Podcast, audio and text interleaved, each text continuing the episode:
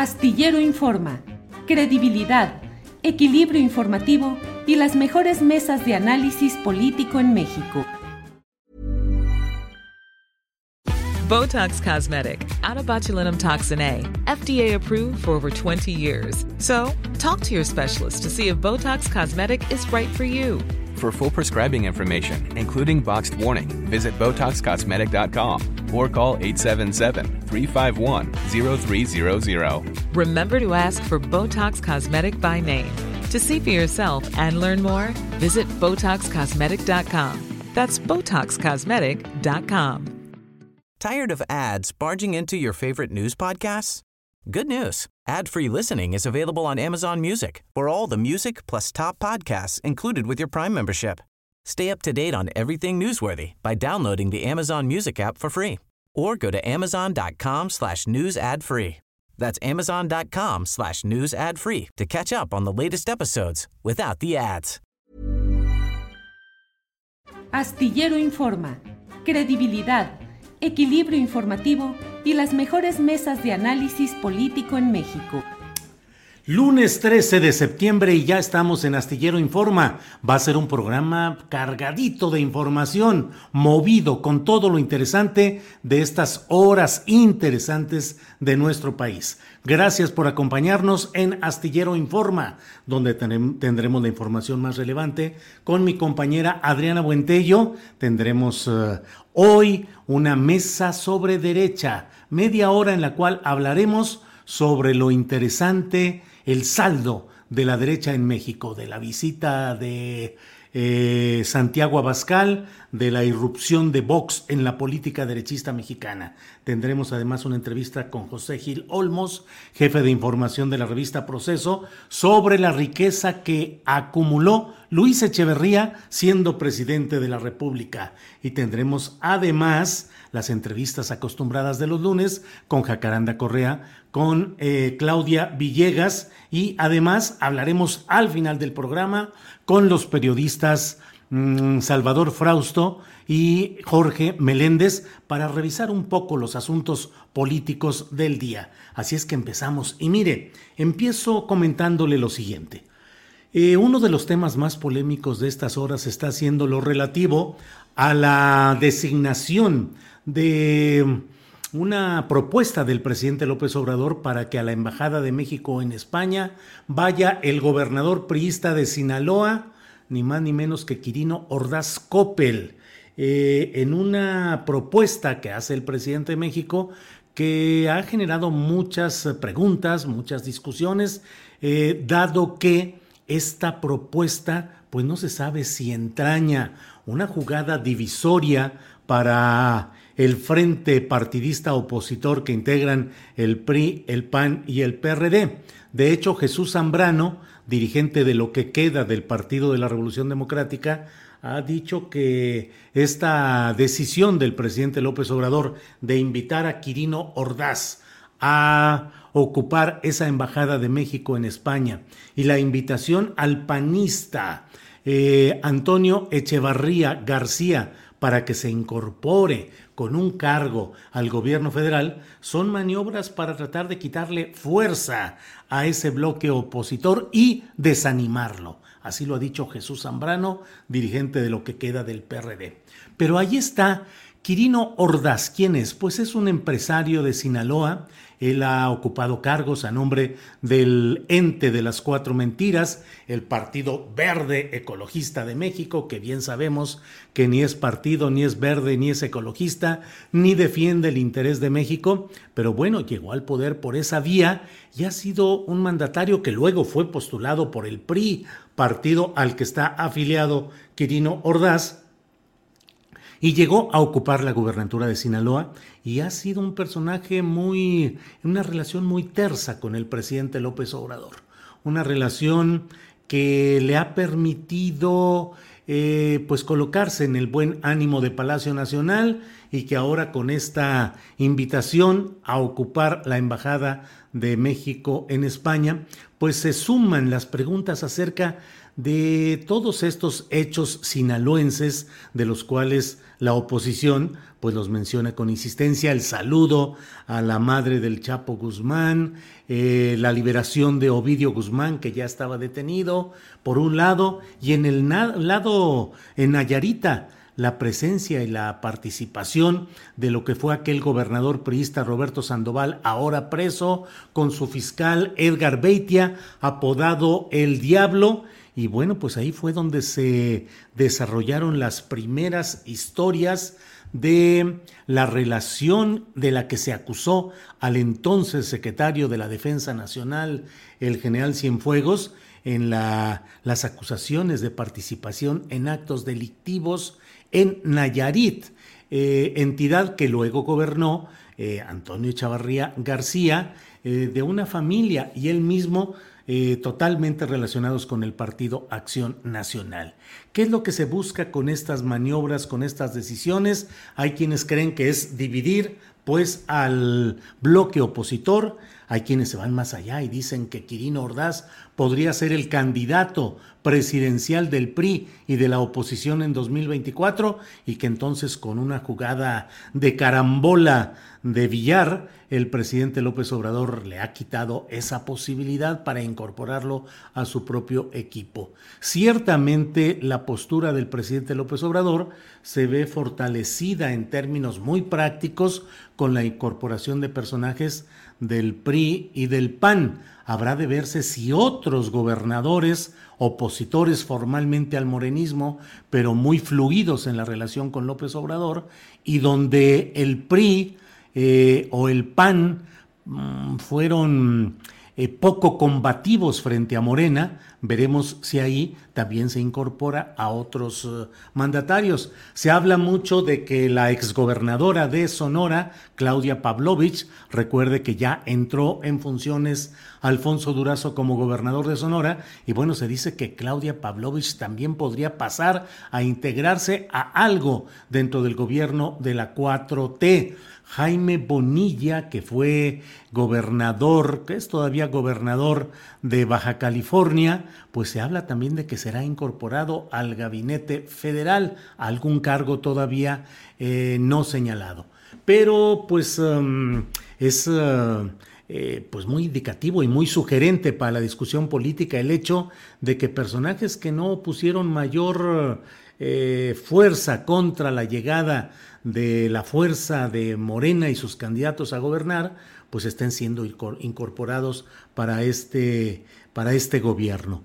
En el caso específico de Sinaloa lo hemos escrito, lo hemos detallado, sobre todo a partir de lo que publicó en un artículo muy valiente, muy osado, lo ha hecho Ismael Bojorques, quien fue eh, quien es el director del semanario Río 12 que se publica en Sinaloa, sí, el mismo semanario en el que publicaba Javier Valdés, el compañero periodista siempre recordado y asesinado también en Sinaloa. Bueno, pues Ismael Bojorques escribió un artículo en el cual daba cuenta de cómo todo el equipo operativo del PRI fue secuestrado horas antes de que iniciaran las elecciones en Sinaloa para que revelaran sus eh, estrategias electorales, los domicilios de sus operadores, los recursos económicos que tenían y fueron secuestrados a lo largo de toda, desde antes de la jornada electoral, a lo largo de toda la jornada electoral y fueron liberados finalmente cuando ya estaba por cerrar las eh,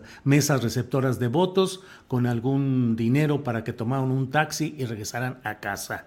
No hubo investigación sobre esto, no hubo castigo, no hubo nada. Y finalmente todo esto terminó en una operación que favoreció al partido Morena, en este caso al candidato Rubén Rocha Moya, declarado luego ya el uh, eh, gobernador electo de Sinaloa, y lo que sucedió con el PRI, pues nadie sabe, nadie supo, no hubo ningún tipo de indagación, investigación o castigo a lo que se denunció y se conoció ampliamente allá.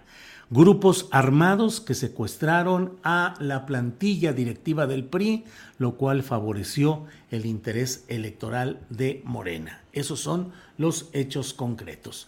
Bueno, pues miren, sobre estos temas, ahí está eh, Quirino Ordaz, un hombre sin experiencia diplomática, sin mayor experiencia eh, digamos, eh, de primerísimo nivel en la política nacional y que ahora pasa a incorporarse en este proyecto. Falta que España dé el beneplácito para que este gobernador, ya exgobernador entonces, se incorpore como representante diplomático, pero bueno, al menos la intención ahí está. Bueno, pues dentro de todos estos temas y estos detalles veremos lo que sucede con otros gobiernos en los cuales también se ha cedido el paso o se ha tenido un ánimo combativo menor frente al avance de Morena. Tendremos ese reporte y ese análisis conforme vayan avanzando las cosas. Se habla también de la incorporación eventual de Alejandro Murat en Oaxaca, donde pues se perfila también una especie de triunfo apacible de Morena en la siempre complicada política oaxaqueña. Se habla también pues de que Alfredo del Mazo, el gobernador holograma del Estado de México, pues pareciera mantenerse sobrellevando el tiempo en espera de que se cumpla su periodo para dar paso a que gane Morena las elecciones del Estado de México y que él, Alfredo del Mazo, también reciba algún premio por su conducta apacible y por dejar pasar, dejar llevar las cosas que en el Estado de México, usted lo sabe,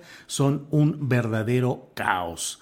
Así es que, pues estaremos atentos a todo esto que pueda suceder. Bien, en unos eh, segundos más, en unos minutos más, voy a hablar con el jefe de información de la revista Proceso. Él es, eh, eh, déjeme ver, él es José Gil Olmos y vamos a hablar con él sobre algo que ha publicado Pepe Gil Olmos en el número eh, corriente de esta revista, el número que está en curso, y van a va, sobre la riqueza inmobiliaria que acumuló Luis Echeverría Álvarez. Siempre se habló pues de que había esa riqueza acumulada, que Luis Echeverría habría juntado su gran, no un cochinito, sino una enorme fortuna en cuestiones inmobiliarias. Y bueno, pues esta es la primera ocasión en la que debido a un pleito familiar por propiedades, pues se ha revelado cuáles son las empresas, cuáles son la acumulación de riqueza de este expresidente de la República que está por cumplir 100 años y que es eh, pues una de las familias que habiendo pasado por el poder público han amasado una enorme riqueza. El propio Luis Echeverría, que se daba baños de izquierdismo institucional, eh, que se pretendía, eh, buscó ser el líder de las naciones del tercer mundo, que en aquel tiempo se usaba mucho aquella etiqueta del tercer mundo, y bueno, pues no hay, no hay nada en ese sentido. Déjenme checar por aquí eh, lo que tengamos sobre este tema de la entrevista con José eh, Gil Olmos. Si no estuviera Adriana, pues a lo mejor pasamos a desahogar nuestra mesa con los especialistas en los temas de derecha. tenemos ese, ese tema y espero nada más que Adriana me responda si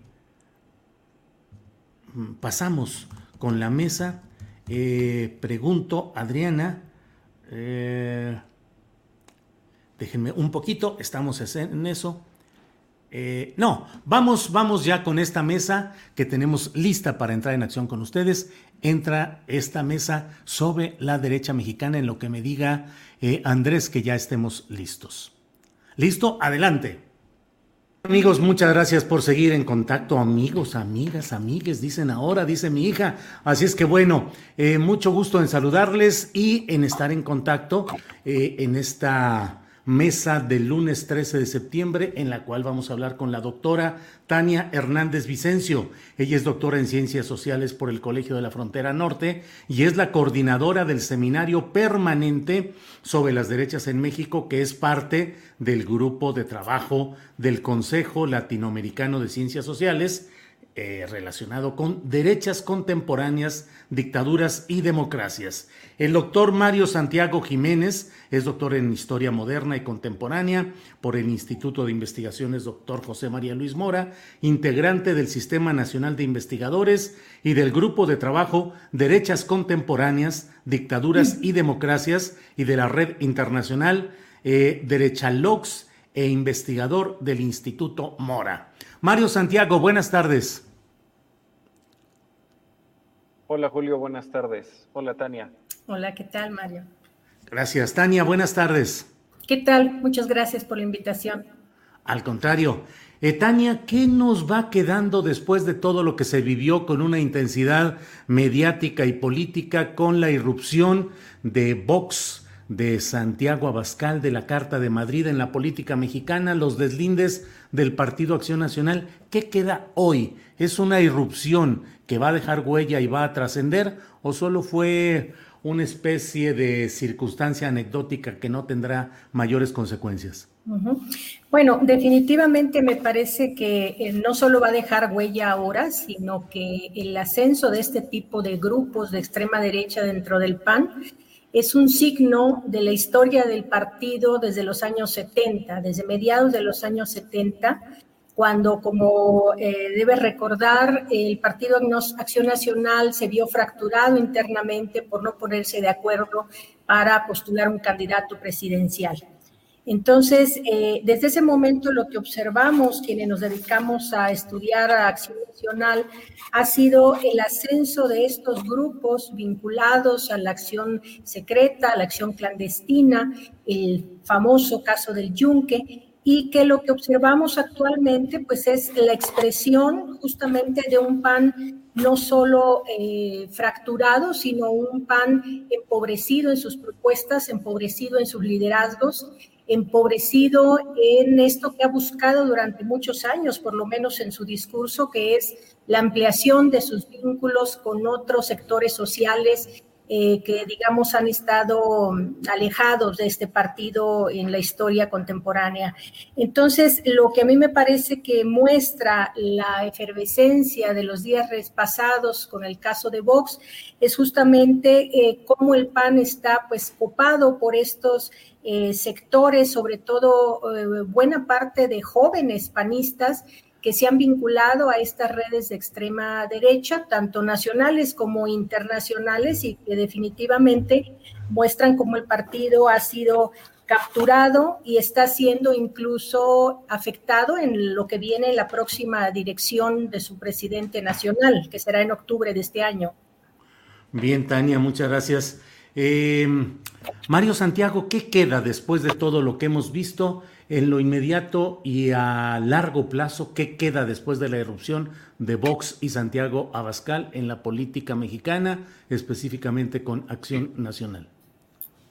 Bueno, eh, primero que queda, eh, creo que hay que recuperar eh, otra vez esta visión sobre las derechas y las extremas derechas en México, que es muy ocasional, es muy de coyuntura, ¿no? Desde el punto de vista académico, cuando nos dedicamos a este objeto de estudio, pues nos estamos revisando, les estamos siguiendo la pista, pero desde un punto de vista más mediático, más de la política del día a día, eh, se olvida que existen, ¿no? Entonces, eh, periódicamente se redescubre que existe el yunque o que existen estas posiciones, pero lo cierto es que ahí han estado, ahí se han mantenido y que siempre están trabajando.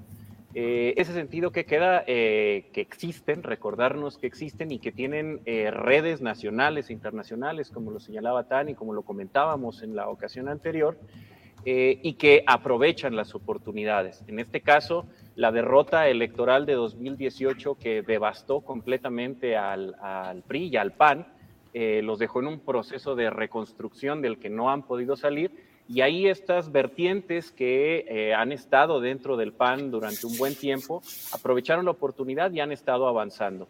Y ahora me parece que más allá de la anécdota, pues de la, de la estampa, de la fotografía, de los deslindes, ¿no?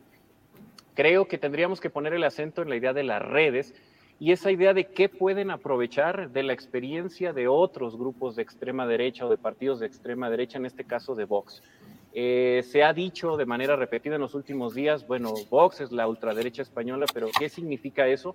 Vox es el puente directo con las extremas derechas parlamentarias en Europa y con, con, partidos de extrema derecha de otros países de la Unión Europea que han ido en ascenso de manera paulatina, al menos en las últimas dos décadas, y han ido ganando escaños, ¿no? Eh, ahí hay toda una experiencia eh, para movilizarse en términos de eh, la política electoral, pero también para generar base social, aprovechar el descontento de sectores sociales, en el caso europeo, por ejemplo, con el tema de los migrantes, y que acá podría ser un escenario futuro. Es decir, ahí habría que pensar qué es lo que estos sectores de la extrema derecha del PAN están asimilando con estos vínculos y qué les va a permitir en un mediano plazo en términos de capital. Gracias, Mario. Eh, Tania, en la forma como se deslindaron cuadros dirigentes o representativos de Acción Nacional respecto a esta visita de mm, Santiago Abascal y de la firma de la Carta de Madrid eh, fue un deslinde verdadero, es decir, en términos políticos, ¿se deslindaron de lo que plantea Vox y la ultraderecha o solo fue una respuesta circunstancial en la que en términos eh, pues muy generales trataron de meter las cosas en algo circunstancial? La pregunta es, ¿se deslindaron realmente de la ultraderecha española? No, yo creo que es, simplemente mediático el asunto, ¿no? Evidentemente desde el propio Larios, que es ahora el coordinador de la próxima eh, eh, elección interna, digamos en términos de la comisión electoral, eh, tiene que ver con el yunque. O sea, hay una serie de personajes dentro del PAN han venido, eh, digamos, fortaleciendo sus posiciones dentro del partido y dentro de los gobiernos panistas, justamente a partir de estas redes de extrema derecha. Entonces, eh, yo creo que es una simple disculpa o deslindamiento eh, público justamente para no dar la impresión a un sector más amplio de la sociedad, de clase media, que puede estar interesados en votar por sus candidatos en las próximas elecciones, que vienen cuatro el próximo año, para deslindarse de estos grupos, eh, eh, digamos, ultraconservadores, eh, etcétera, ¿no? Yo no, no creo que esto realmente esté sucediendo como una actitud, digamos, no quiero decir sincera, sino honesta dentro de, dentro de Acción Nacional, porque justamente lo que se observa es que incluso en las últimas candidaturas, el dinero o el financiamiento que han tenido los candidatos ha sido gracias a estas redes económicas, políticas, sociales que están vinculadas a grandes empresarios, a políticos de mucha trayectoria, etcétera, ¿no?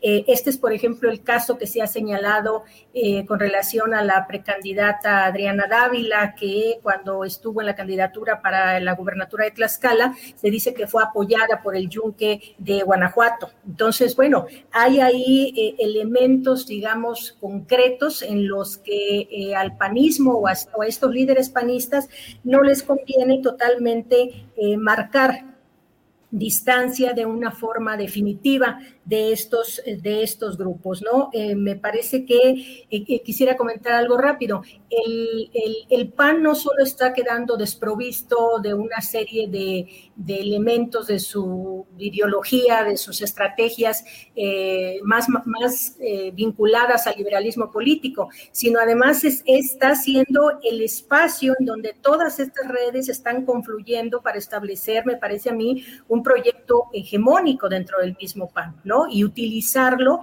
para eh, próximos procesos electorales, eh, construcción de gobiernos, políticas públicas, etcétera. Esto lo ha dicho muy claramente, por ejemplo, el líder de sublevados, Pedro Cobo, ¿no? Quien habla de cómo es necesario utilizar al PAN para posicionar una agenda pública en confrontación a las agendas más libertarias en distintas dimensiones, ¿no?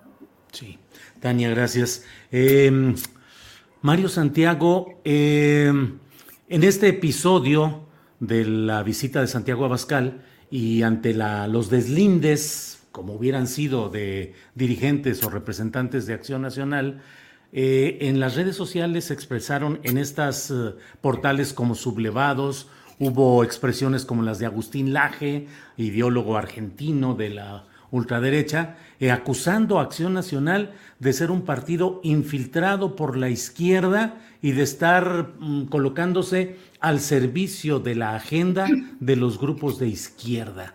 Eh, ¿De verdad ves que en el PAN, le pregunté, entrevisté ¿A quién fue? A Carlos Leal, creo que también es uno de los activistas, que como qué personajes me diría que fuesen izquierdistas infiltrados en Acción Nacional y mencionó a Xochitl Galvez, por ejemplo.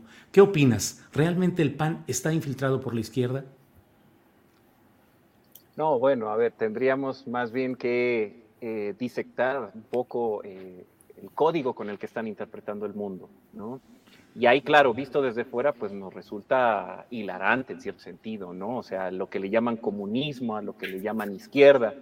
Pero ahí habría que pensar que, el ideario con el que interpretan el mundo no es una ocurrencia, es decir, no se lo acaban de sacar de la manga en la última coyuntura o es algo que apareció en las últimas tres décadas, sino que en la mayoría de los casos eh, tiene que ver con un código en principio sí, fundamentalmente católico, más conservador, pero que ha ido asimilando elementos de otras eh, ramas ideológicas, pero que en efecto les permite pensar que hay conspiraciones en todos lados. Es decir, estas acusaciones de que el PAN es de izquierda o que ciertos personajes del PAN eh, están vendidos a la izquierda o que el PAN está infiltrado, ya los habíamos visto en décadas anteriores, es decir, sectores también del catolicismo más radical del mismo Junque en los años 60, en los años 70, acusaban al PAN de estar haciéndole el juego al régimen priista, al cual a su vez acusaban de ser parte de la conspiración comunista. Es decir, esto es de larga data.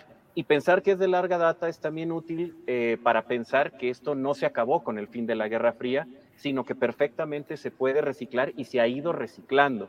De ahí otra vez esta, esta relevancia de las redes internacionales. No solo son unos cuantos en México, no solo son un grupito de eh, militantes del PAN o de este tipo de organizaciones eh, sociales que se expresan en las redes sociales, sino que en efecto encuentran gente que tiene ideas similares o el mismo código en otras latitudes y entonces esto alimenta la lógica de la conspiración. Es decir, la conspiración no solo es el PAN en México o la izquierda o el comunismo, como le quieran llamar en México, sino eh, es una conspiración mundial y de ahí entonces que puedan lanzar estos discursos. Ahora, en efecto, a nosotros nos suena eh, fuera de lugar, nos suena risible, pero también habría que pensar que hay mucha gente que en determinadas condiciones, ciertas personas, ciertos sectores sociales en determinadas condiciones, puede atender a este mensaje. Es decir, perfectamente han sido formados en una tradición católica, a lo mejor no participan políticamente, pero en algún momento, por ejemplo, les puede molestar la decisión de la Suprema Corte de Justicia en torno al tema del aborto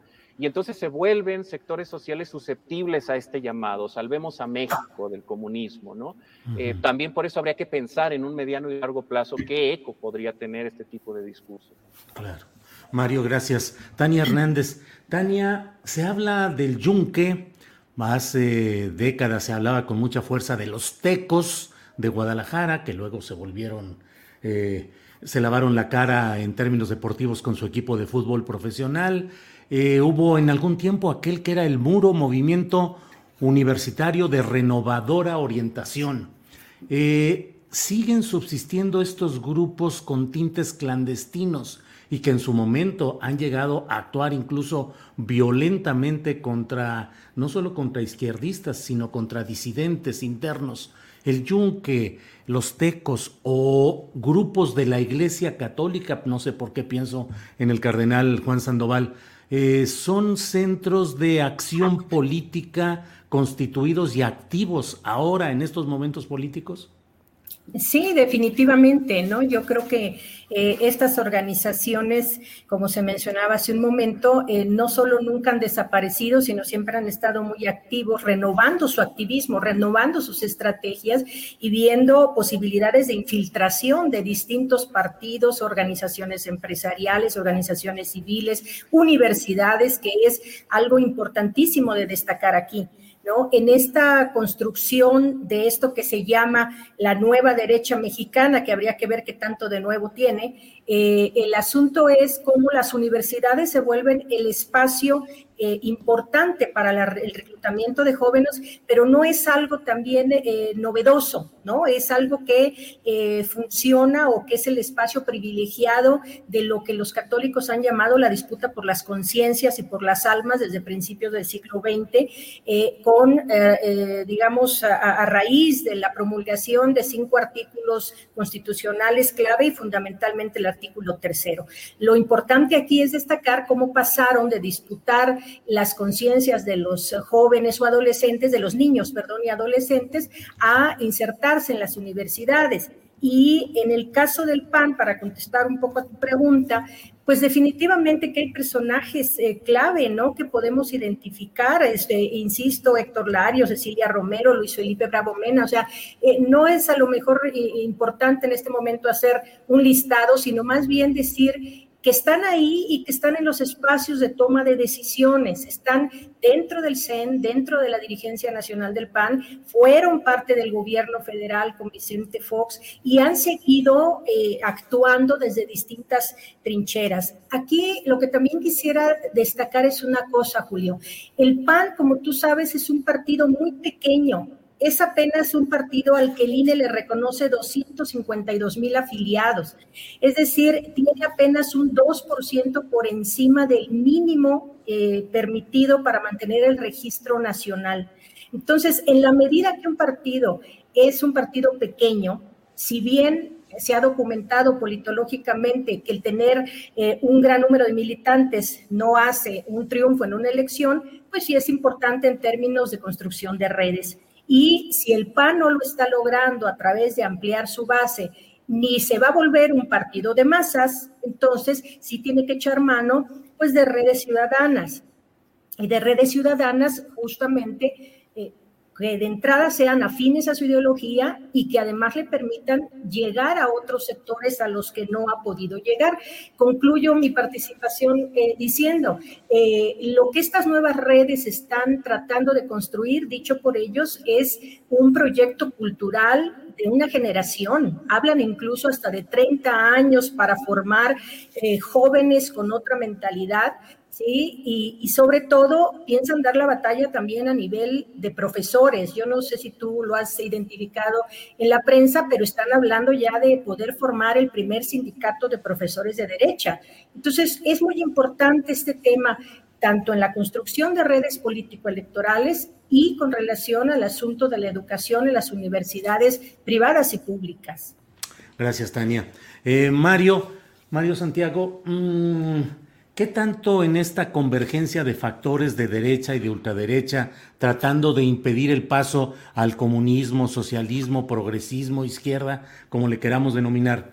Pero ¿qué, ¿cuál es el papel de la estructura social que teje la Iglesia Católica Mexicana y que en momentos clave se muestran en las calles de una manera tan organizada como una manifestación de sindicatos o de grupos de izquierda, es decir, con sus grupos identificados con sus pendones o estandartes, con su membresía desfilando ordenadamente. Eh, ¿Cómo va, cómo ves el papel actual de esas estructuras sociales y de activismo de la Iglesia Católica Mexicana en esta coyuntura de presunto renacimiento o reactivación de la derecha en el papel eh, político electoral inmediato. Claro, eh, ahí recuperaría algo que se quedó un poco en el tintero en la ocasión pasada, que tiene que ver con, las, con la emergencia de las iglesias evangélicas y, de distinto tipo, ¿no? Que le han ido ganando espacio y base social a la Iglesia Católica. Tampoco quiere decir que, haya cambiado la ecuación completamente, seguimos siendo un país fundamentalmente católico, pero en efecto es evidente un avance de, la, de, de estas otras expresiones eclesiásticas.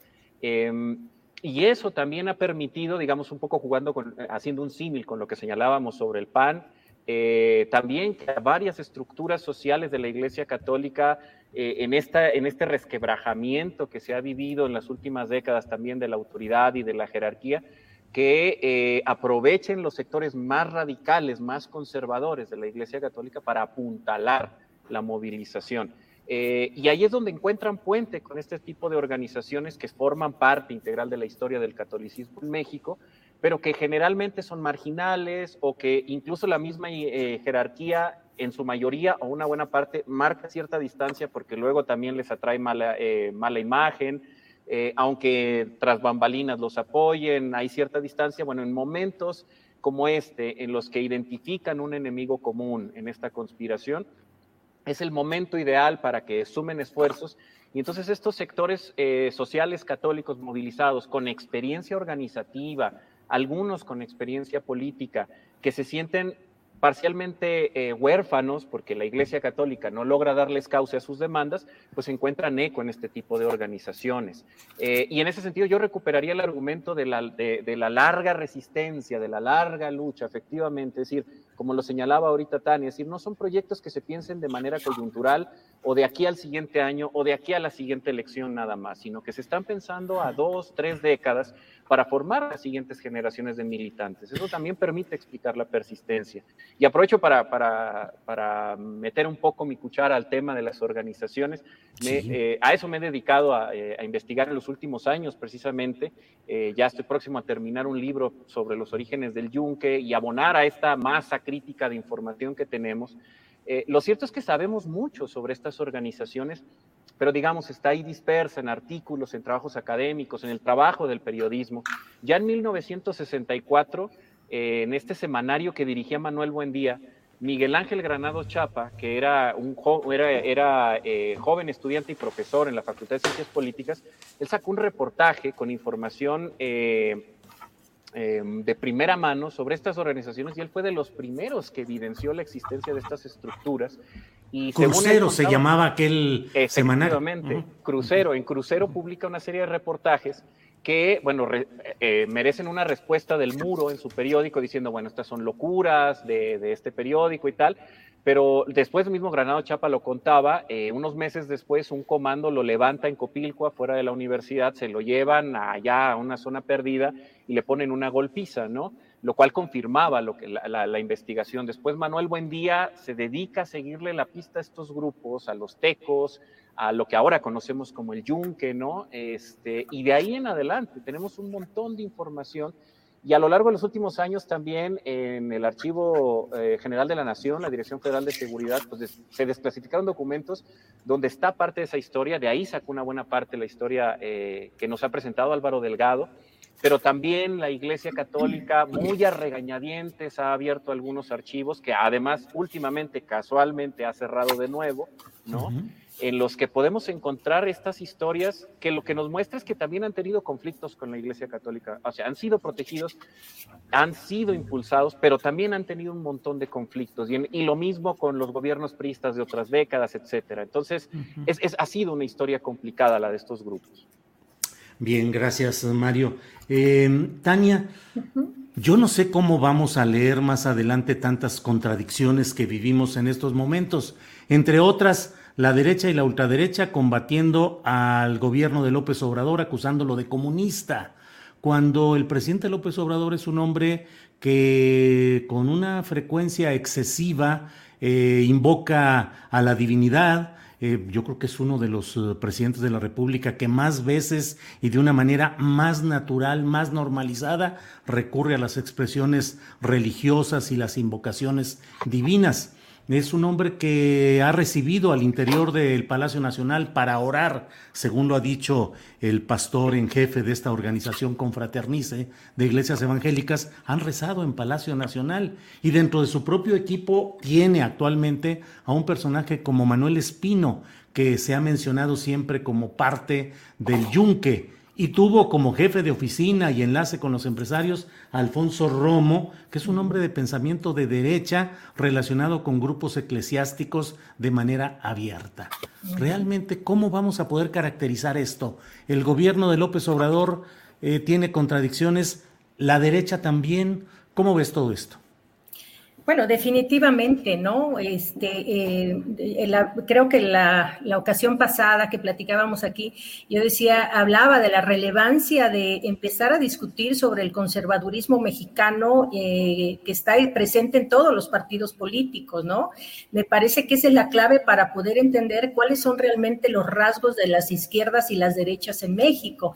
Lo que tú planteas ahora es justamente el ejemplo más claro. Quizás, como dice... Eh, eh, obvio, ¿no? La mayor diferenciación entre izquierdas y derechas tiene que ver con la concepción de la igualdad y de la desigualdad, pero en el terreno de eh, lo moral, pues es donde vemos justamente estas confluencias en un político como Andrés Manuel López Obrador, que desde luego nadie le cuestiona su convicción y toda eh, su proyecto social en pro de la disminución o del sí, de la disminución de las desigualdades en México, pero eh, por otro lado con un discurso moral pues explícitamente conservador, ¿no? Cristiano conservador. Entonces, eh, a, mí lo que me, preocupa, Julio, en, esta, en este debate es que estos grupos están, eh, volviendo a, estos temas, están hablando de un realineamiento cultural y eso es fundamental porque están planteando recuperar al conservadurismo como una actitud personal no como una ideología político-partidista. Y cuando ellos hablan de una actitud personal, están hablando de esto eh, que se ha conocido en, Europa como el desarrollo del movimiento del hombre común. O sea, apelar al sentido común de la gente, apelar de nuevo a las costumbres. Perdón, no sé si me ven ahí. Sí, sí, sí, todo bien, todo bien, Tania. Acá se me, se me fue. No, no, todo bien. Entonces, bueno, lo que quiero decirte es eh, eh, retomar también algo que yo comentaba la vez pasada. Y si bien es, es obvio que existe un debate ideológico en la atmósfera pública, lo que también es cierto es que ya los ciudadanos de a pie no están interesados en discutir eh, y los programas ideológicos de los partidos y sí están muy ávidos de encontrar respuestas, a veces con un lenguaje, digamos, mucho más simplificado, más aterrizado, que tenga que ver con su vida cotidiana. Y ahí es donde estos grupos están encontrando un nicho importante para poder reclutar. Eh, de hecho, una de las premisas de las que parten es que es importante reclutar jóvenes que estén activos en las redes sociales, justo porque son los más combativos y los que dan la batalla, ¿no? Entonces, me parece a mí que eso es importante en el sentido de, de cómo estamos discutiendo sobre las derechas y las izquierdas en México. Si seguimos pensando que son los partidos tradicionales, pues no vamos a entender buena parte de la película. Y por otro lado, y con esto cierro, cuando ellos hablan de esta, eh, eh, eh, no sé si le llaman esfera iberohispánica o algo así. Iberos, iberos, iberoesfera o iberósfera. Usan los dos términos. Bueno, entonces, esta iberósfera no es otra cosa más que la geopolítica hispanista conservadora metida en todas sus dimensiones. Y cuando uno habla de geopolítica, no solo está hablando de elementos sociales y culturales y religiosos, sino de dinero. O sea, hay recursos económicos detrás, hay, hay un, programa político detrás, y, y de ahí la importancia, me parece a mí, de no em, dejar estos análisis en términos de lo que está pasando en la coyuntura y en los medios, y meterle un poquito más de carnita a ir pensando de qué nos están hablando cuando hablan de transformación cultural. Sí. Sí. Bien. Gracias, Tania. Bueno, vamos a ir cerrando esta mesa a reserva de que son muchos los temas que podremos ir eh, platicando en posteriores encuentros. Comencé con Tania y termino pues con María, esta, con, con Mario, esta tanda de, de preguntas y de comentarios. Mario, ¿y qué con los medios de comunicación y con los grupos empresariales? ¿Cómo están alineados o cómo están respondiendo a este reto de actualizar la presencia de la derecha y la ultraderecha en la mesa política mexicana? Bueno, habría que, me parece que habría que pensar en el caso de los sectores empresariales, primero que, que también hay una heterogeneidad cuando hablamos del empresariado, ¿no? Por tamaño, por intereses, por agendas políticas, etcétera. Pero si pensamos en un cierto empresariado que ha, públicamente ha expresado eh, su alineamiento con la moral cristiana en un sentido, que han expresado activismo político y social en esa línea, pues podríamos eh, inferir, suponer que en efecto este tipo de llamados son un guiño, pero públicamente nunca lo van a decir. Eh, eso es parte de la experiencia de estos grupos secretos. También desde décadas anteriores, una de las cosas que aprendieron particularmente el yunque, los tecos mucho menos, ¿no? Pero el yunque desde los años 70 eh, y a lo largo de los 80 fue vincularse con grupos empresariales, darles cursos ¿no? de activismo social, de moral, un poco para traducir, para, para lograr traducir este discurso del anticomunismo católico de larga data en esta lógica del libre mercado, de la libertad del individuo, etcétera. que es lo que hoy estamos viendo en el discurso de esta Carta de Madrid, por ejemplo. Por eso eh, se encuentran a la distancia y encuentran que ese discurso es similar, ¿no? En ese sentido, no vamos a encontrar prácticamente para el caso mexicano empresarios que del gran empresariado que abiertamente celebren esta carta. De hecho, pues estaría mal visto, así como los panistas se tuvieron que deslindar. Seguramente muchos empresarios no lo van a hacer, pero lo vamos a ver en el mediano plazo. Sin duda vamos a empezar a ver el financiamiento a organizaciones de, tipo social con una agenda que vaya empatando con estas demandas más, eh, más amplias. Lo vamos a ver definitivamente pero por otro lado, públicamente los vamos a ver jugando en la arena política, es decir, no como con los grupos más radicales. Eh, no es tampoco un secreto que hay eh, grupos empresariales que están cercanos a los legionarios de Cristo, al Opus Dei, ¿no? Eh, eso también lo sabemos, pero ahí también, otra vez, habría que ser un poco más finos en el análisis, porque Opus Dei, Legionarios de Cristo, eh, Yunque, no son lo mismo y no necesariamente se llevan bien. Y con eso también tienen que jugar los empresarios, es decir, yo estoy financiando a uno, pero luego el otro se enoja, entonces corren en varias pistas. Y respecto a los medios, eh, creo que una de las, em, de las grandes ventajas que, dio este acto la firma de la Carta de, de Madrid fue otra vez que los medios pusieran atención en estos grupos y que entonces otra vez se pusiera en la mesa toda esa información que ya conocemos. Pero ahí subrayaría lo que ya dijo Tania, lo que hemos venido diciendo en esta sesión, que es, pensemos en un panorama mucho más amplio.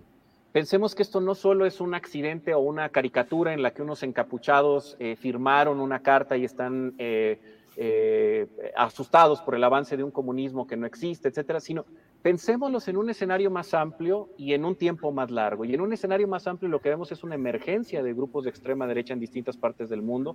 Y ahí entonces es donde encuentran lugar estas expresiones del caso mexicano. Pensemos también que, como en otros momentos de la historia, los giros políticos hacen que estos grupos que son marginales en un momento se vuelvan el sentido común en otro. Entonces, eso creo que es lo, eh, lo que tendría que quedarnos de esta coyuntura. Pues eh, muchas gracias a ambos y espero que pronto tengamos oportunidad de seguir revisando algunos de estos. Sí, perdón. nada más si me permites decir una, última cosa con relación a esto de los grupos. Yo creo que hay que ponerle mucha atención es así por México, porque sí por México reúne buena parte del, del, abanico de organizaciones que están metidas en este proceso, desde organizaciones religiosas, organizaciones clandestinas, organizaciones eh, eh, pro vida, pero también una serie de empresarios y de eh, organismos de la sociedad civil de ideología conservadora, en donde están recursos de por medio. Entonces, sí, por México me parece a mí un ejemplo clave del tipo de collage que se puede hacer en este momento.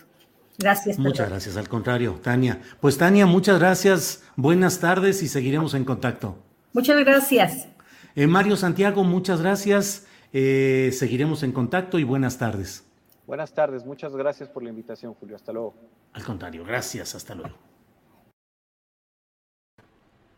Pues mire, son temas necesarios de abordar. Es el tema de lo que sucede con la derecha y la ultraderecha que entran en escena en México y no podemos eh, cerrar los ojos a un fenómeno que ha estado muy presente, como bien lo dicen eh, nuestros invitados de esta ocasión, que ha estado presente a lo largo de la historia política eh, de nuestro país, pero ahora con una mayor, un mayor deseo de protagonismo y desde luego todo con la vista puesta hacia las elecciones de 2024. Así es que vamos a estar eh, de una manera frecuente abordando este tipo de temas con una mesa cada 15 días o eh, alguna periodicidad que establezcamos para asomarnos a todos estos detalles de la derecha en México, de la derecha y de la ultraderecha. Bueno, pues mire, vamos ahora a otra de las secciones de nuestro programa. Vamos a remover las neuronas y para ello ni más ni menos que nuestra compañera periodista Jacaranda Correa. Jacaranda, buenas tardes. ¿Cómo estás, querido Julio? ¿Cómo te va? ¿Cómo inicias la semana? Bien, bien, bien, pues eh, eh, repasando todo, viendo nombramientos de, de eh, futuros embajadores en España y de todo, y pasando revista a los temas también de la derecha, que aunque el punto más llamativo se dio con la visita de Santiago Abascal, pues es un tema que tiene muchas aristas y que merece seguir siendo abordado. ¿Y tú, Jacaranda? ¿Con pues qué? Así es, en eso mismo que tú dices, escuché con mucha atención eh, a Santiago y a Tania, a quienes los vengo eh, siguiendo, ¿no? eh, y de hecho yo también los, te los voy a robar, los voy a invitar a un programa. Está bien. Porque, como tú bien dices, creo que es un tema que merece la pena pues estarlo pues analizando desde varias aristas. Creo que escucho eco. Eh, un poco, sí. No sé es, si soy yo. ¿Qué será? Andrés, okay. es... Um, ya le bajé, ya, ya, parece que ya, ya estás bien. Ya. Sí, bueno, pues te decía que eh, los he escuchado con mucha atención y justamente en el ánimo de sumar un poco más a esto, porque fíjate que yo me he quedado pensando desde la semana pasada que conversamos, eh, pues también el tema de las derechas, de cómo se habían construido en Europa y si a partir de ahí podíamos espejearnos, ¿no? Tanto en Europa como en América Latina.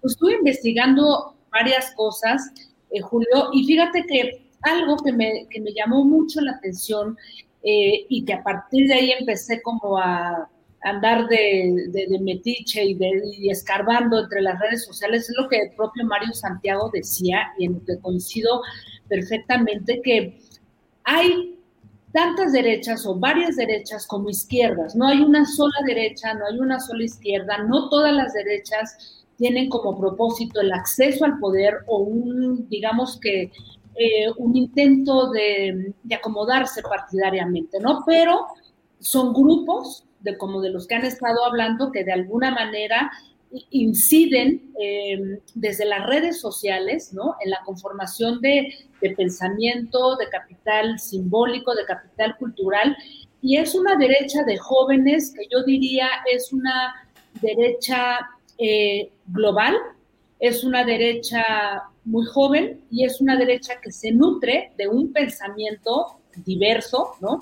Y en donde están, bueno, pues ahí tratando de incidir y de, de, ser escuchados por diferentes partidos, no solamente el PAN, Julio, porque también he encontrado eh, coincidencia con el PES, por ejemplo, uh -huh. con Fuerza México, ¿no?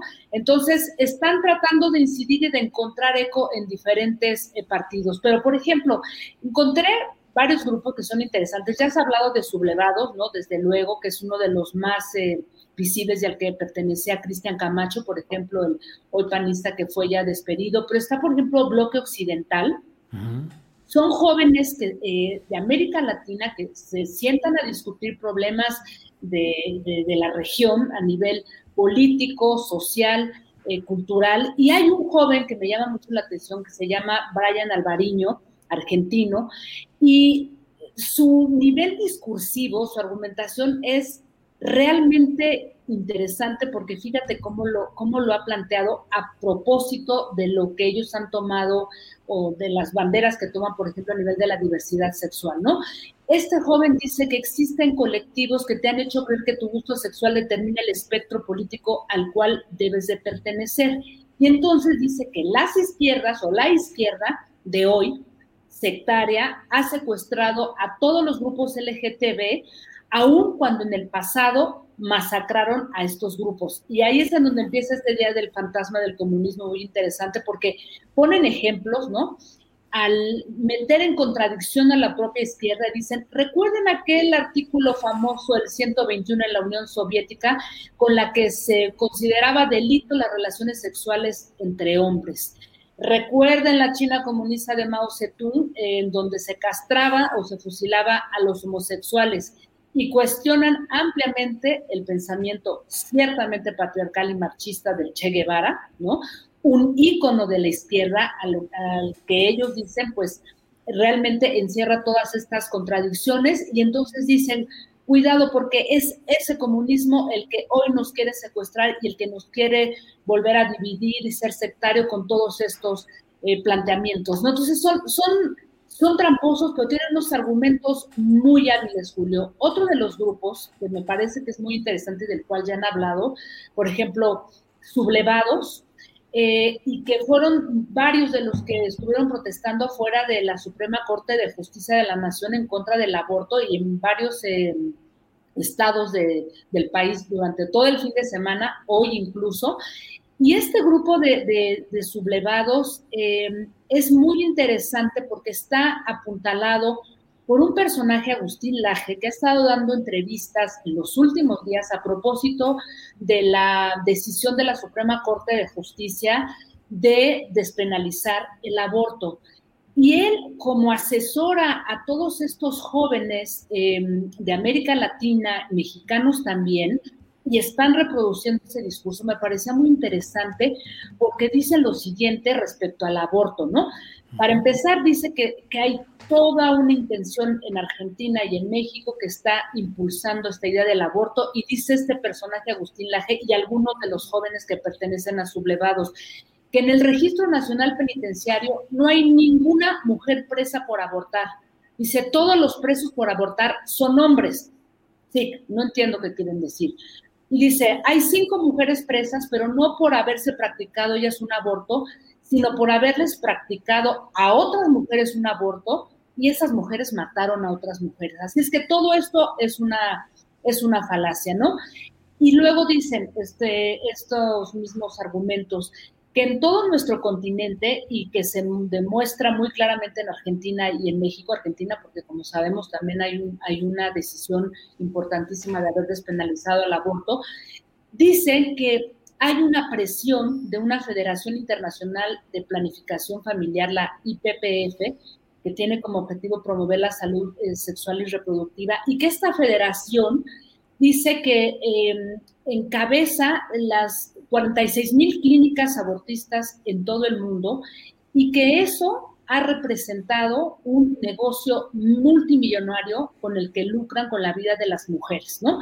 Y entonces dan algunas cifras de cuánto ha invertido esta famosa federación para poder promover este, el aborto.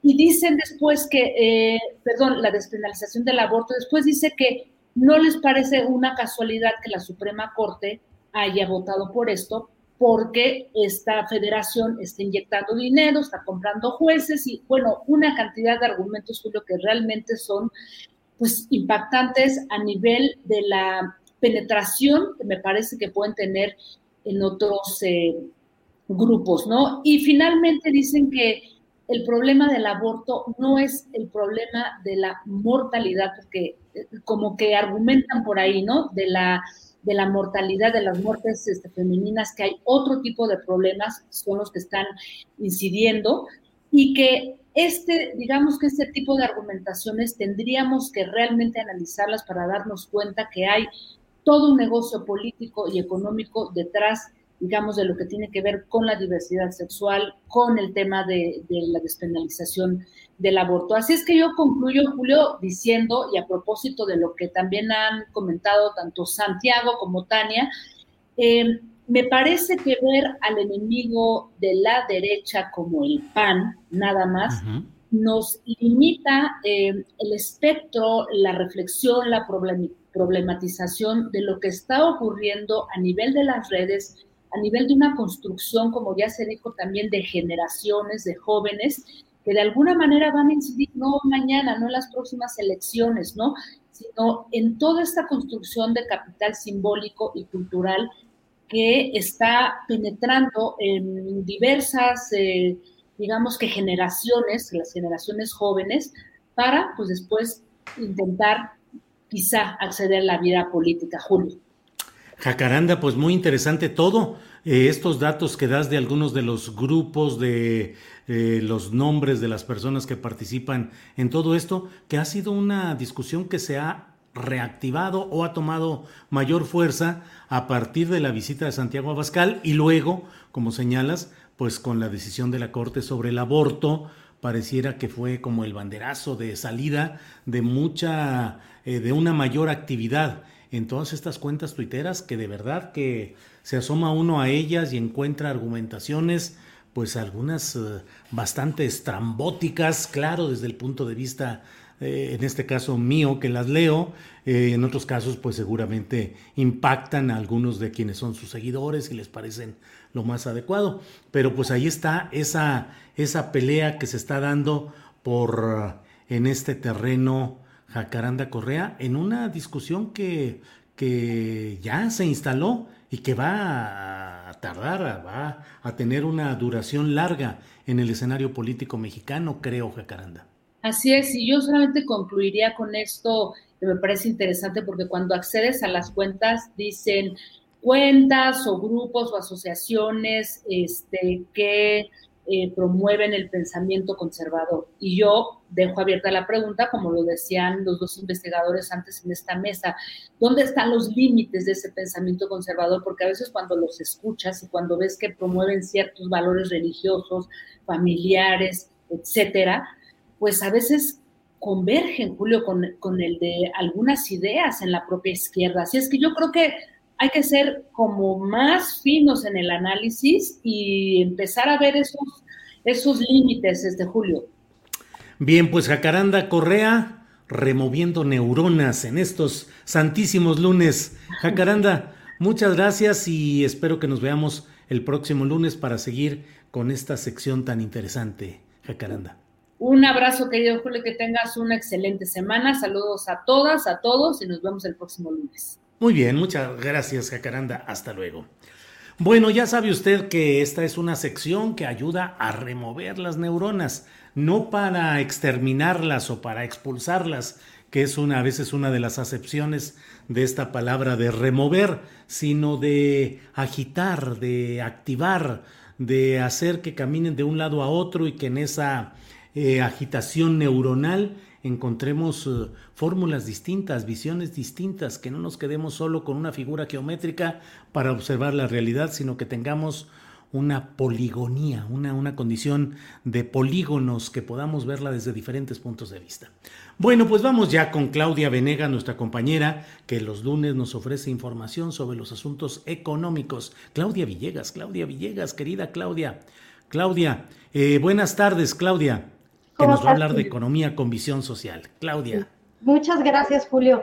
Pues está el secretario de Hacienda, Julio, amigos, buenas, buenas tardes. En la glosa del informe eh, de las finanzas públicas del presupuesto de egresos 2022 está ya con los legisladores, Julio, y ha dicho ya reiterado una vez más que este año se va a mantener separados los intereses económicos de los intereses de los empresarios, está siendo muy contundente. Ha dicho que en 2021 eh, esto permitió tener 1% más del Producto Interno Bruto y que van a seguir con esa fórmula, Julio. Bueno, pues es eh, uno de los temas interesantes de esta semana en la cual pues hay eh, muchos, muchos temas que, que, van moviendo aquí el, el, escenario y el tablero. Eh, ¿Cómo ves el comportamiento pues, de los capitales, de las empresas ante estas propuestas uh, hacendarias de, de, que presenta el secretario Ramírez de la O? Justo en la respuesta a la glosa del informe, Julio, los legisladores le están pidiendo en este momento que tome en cuenta las propuestas del sector privado para deducibilidad de inversiones, que tome en cuenta también la propuesta de que se hagan deducibles las colegiaturas para aquellas familias que están pagando escuelas particulares. Se le ha pedido por parte de, varios legisladores que tome en cuenta y analice presupuestos para el cambio climático también se le llamó la atención o se le mencionó que hay ya reducción en el presupuesto para Sembrando Vida en medio de las demandas de mayor impulso a políticas para el cambio climático. También se le ha pedido a Ramírez de la O mayor comunicación, como lo hizo Arturo Herrera, pero seguir platicando sobre los presupuestos. Y creo, eh, Julio, que será una glosa muy interesante al final del día. Vamos a observar pues todas esas peticiones que tienen los sectores respecto a un presupuesto que calibrado, como decíamos la semana pasada, de manera impecable porque va a mantener el 50% relación deuda-PIB y se espera que el déficit en cuenta corriente pues sí aumente, pero no lo que se temía. Bueno, pues vamos a tener ahí mucha, mucha actividad en estos días. Hoy durante toda la conferencia el presidente López Obrador se dedicó a hablar de cómo se cabildeaba antes el presupuesto, de los moches, de cómo se iba distorsionando el presupuesto de egresos eh, durante las negociaciones parlamentarias. Pero bueno, lo que es un hecho es que vamos a tener un presupuesto de poquito más, poquito menos de 6.7 billones de pesos, 3. billones de recaudación y que van a venir de esto que dijo el secretario Rogelio Ramírez de la O, Julio, de separar intereses privados de intereses particulares, porque insistió, no, México no es la excepción. México, eh, como otros países, separan intereses públicos de privados, lo que le permite y lo que le ha permitido a México tener un ahorro fiscal al no tener que endeudarse para cubrir agujeros que deja una mala recaudación de impuestos, Julio. Eh, Claudia, y estamos en este mes de septiembre, que es el mes patrio, se recuerda el 11 de septiembre por las Torres Gemelas, pero también por lo sucedido en Chile, donde un gobierno de aspiración socialista por la vía electoral como fue el de Salvador Allende, pues terminó derrocado por diversas fuerzas que se opusieron a sus planes que buscaban nacionalizar la riqueza, oh. eh, tener mayor atención a los sectores desprotegidos. Te planteo todo esto porque me pregunto, ¿este aviso del gobierno federal o esta intención redoblada de cobrar más impuestos, de ser eh, simplemente aplicar la ley en el cobro de esos impuestos, pues puede traer reacciones adversas de los propios capitales en cuanto a retiro de sus capitales del país, a la eh, supresión de, de plazas laborales, en fin. ¿Crees que el empresariado mexicano está dispuesto a aceptar una, un mayor rigor legítimo y justo en el cobro de sus impuestos? Julio, hay dos factores aquí muy interesantes que también lo acaba de mencionar Ramírez de la O. El diálogo económico de alto nivel con Estados Unidos, dijo, se presenta de una manera de, pues casi de emergencia en medio de este fenómeno de la, eh, de alguna manera, cómo se han desincronizado las cadenas de proveeduría de insumos el secretario de Hacienda acaba de anunciar que hay acuerdos ya de que se traigan inversiones estratégicas para todo lo que tiene que ver con la cadena de suministros, de chips, de todos estos eh, circuitos que se necesitan para eh, seguir eh, suministrando bienes intermedios a Estados Unidos. Creo que México, el mercado mexicano, a propósito de lo, que, de lo que preguntas respecto a qué tan inconformes pueden estar los empresarios, está en un momento clave para aprovechar las ventajas del Telecan, que ya sabíamos que venía, pero sobre todo lo que sucedió con la pandemia. Ya no se quiere tener estos suministros eh, de partes estratégicas, ya no se quiere tener en Asia, porque hay continuas amenazas pues de riesgos eh, epidemiológicos, ¿no? Ahorita tenemos, afortunadamente parece ser que el, virus Nima en India no podría desarrollarse como una amenaza pandémica, pero hay muchas amenazas en Asia que hacen necesario que eh, México y Estados Unidos estén integrados.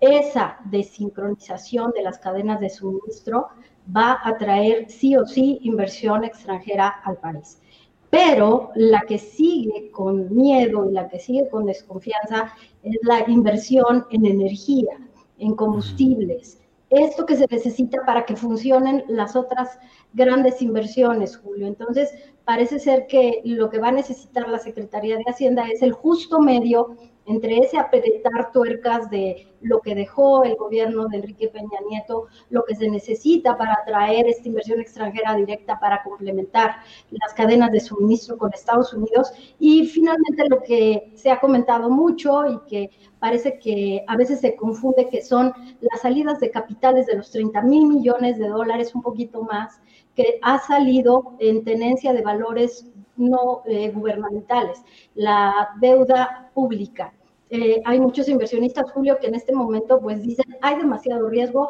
y mejor salgo, pero luego regresan. Los famosos capitales golondrinos, Julio, pero que sí ha habido una salida de inversión en esos segmentos y que está como que en el filo de la navaja. Eh, Claudia, eh, cierro agradeciéndote la oportunidad de tener tu opinión y tus puntos de vista. Leo en la revista Fortuna, que se puede leer en www.revistafortuna.com.mx, leo un texto de, firmado por Raúl Castro en el que menciona cómo el Centro de Estudios Económicos del Sector Privado dice que el paquete económico 2022 tiene aspectos positivos, pero sin atender las necesidades más apremiantes. Y dice que ese presupuesto continúa privilegiando las políticas que el gobierno se fijó desde un principio, que en algunos casos han probado ya su ineficiencia y en otros no tienen prueba de su rentabilidad social. Pues está en el marco de lo que has dicho, de las objeciones que se están dando, pero ¿qué tanto podrá avanzar esas objeciones e inconformidad del sector privado, Claudia? Tiene que ver con la calidad de los trabajos. Coparmex también estuvimos platicando con ellos en la revista Fortuna Julio.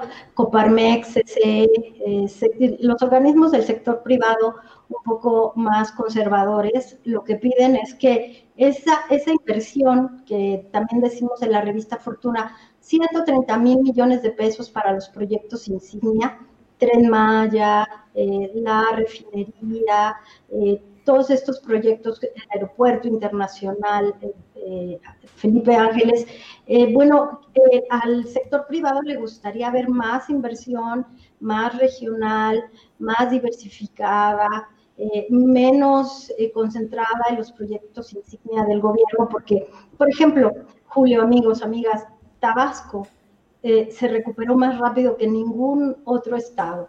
Lo mismo sucedió con los estados del sureste, en donde ese trabajo eh, para el Tren Maya, para los proyectos insignia, está generando un gran impacto en el sureste del país. Hoy, volviendo a lo que dice Rogelio Ramírez de la OI, que parece que le responde a la Coparmex y al CCE, que por cierto se reunió con ellos el viernes para hablar precisamente del marco fiscal. Lo que les dijo Rogelio Ramírez de la OI parece que el cambio estructural de la división entre los intereses del gobierno y los privados es ya fundamental, estructural.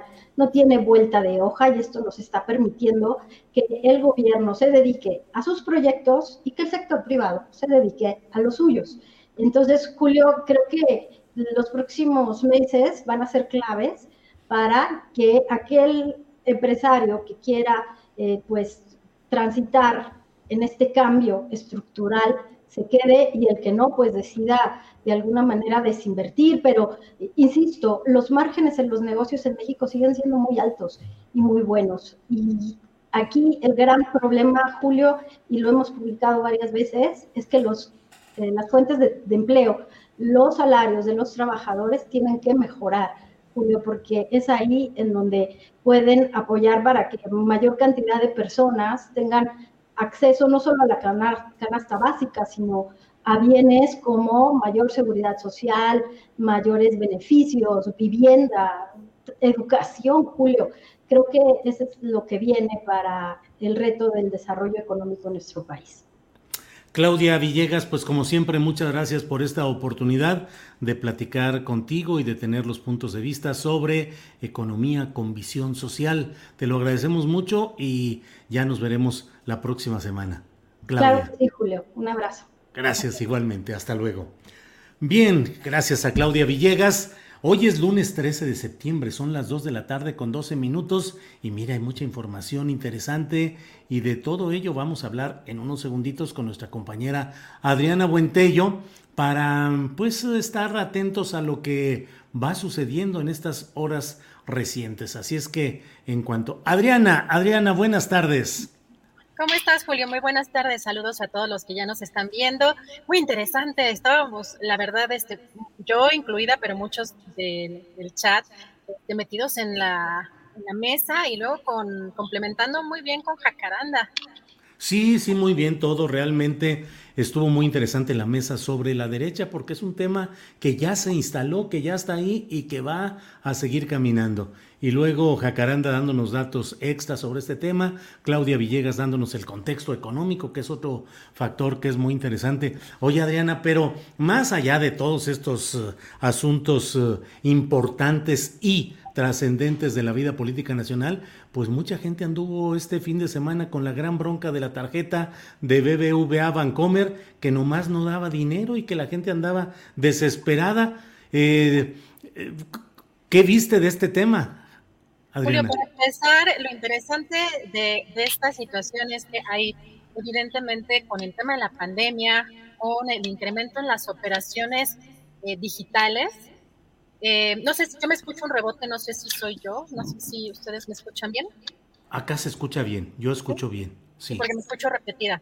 Bueno, hay esta mm, situación en la que las empresas buscan diversificar o buscan darle cauce o cabida a un mayor número de operaciones eh, digitales. El tema, Julio, es que son empresas, como en este caso Bancomer, como la conocemos la mayoría de los mexicanos, o BBVA eh, formalmente hablando, que eh, pues en el momento de transitar a ciertos cambios, como en esta ocasión ocurrió, eh, la empresa incurrió en algunas fallas que hoy mismo, Julio, reconocieron en una conferencia de prensa. Este fin de semana, la verdad es que lo que vimos en las redes sociales fue muy preocupante porque más allá de una cuestión de eh, humorística o pues muchos memes que surgieron porque también pues eh, ante la frustración Julio y muchos amigos que nos están viendo también coincidirán pues llega un momento en el que pues también uno busca tomarlo con humor justamente para salir un poco de la eh, de la frustración. Este fin de semana estuvimos viendo los reportes de diferentes usuarios. Fueron 15 horas Julio de fallas en sus servicios en los servicios de este banco de la app móvil en los cajeros, también en los pagos con tarjetas. Eh, ya, como lo estamos viendo en pantalla, ya acaban de hace unas horas de anunciar que sus servicios ya están restablecidos. Pero Julio, estas son las palabras de eh, eh, del director de comunicación del banco, Jorge Terrazas, reconocen que es un error interno, descartan un, un hackeo, hay que decir también que eso es un tema importante, eh, ofrecen una sincera disculpa, eh, lo, que, lo que signifique eso, pero conocen que pues es un error el que tuvieron, dice que tuvo proporciones importantes, también dice se trató de un error interno nuestro, no tiene, no tiene absolutamente nada que ver con ningún factor externo. Lo que nosotros tuvimos fue una serie de adecuaciones previstas durante la madrugada en los sistemas de cómputo. Esto se debe a un error que no volveremos a tener, así lo dice el director de comunicación, Jorge Terrazas, en una conferencia que dieron el día de hoy.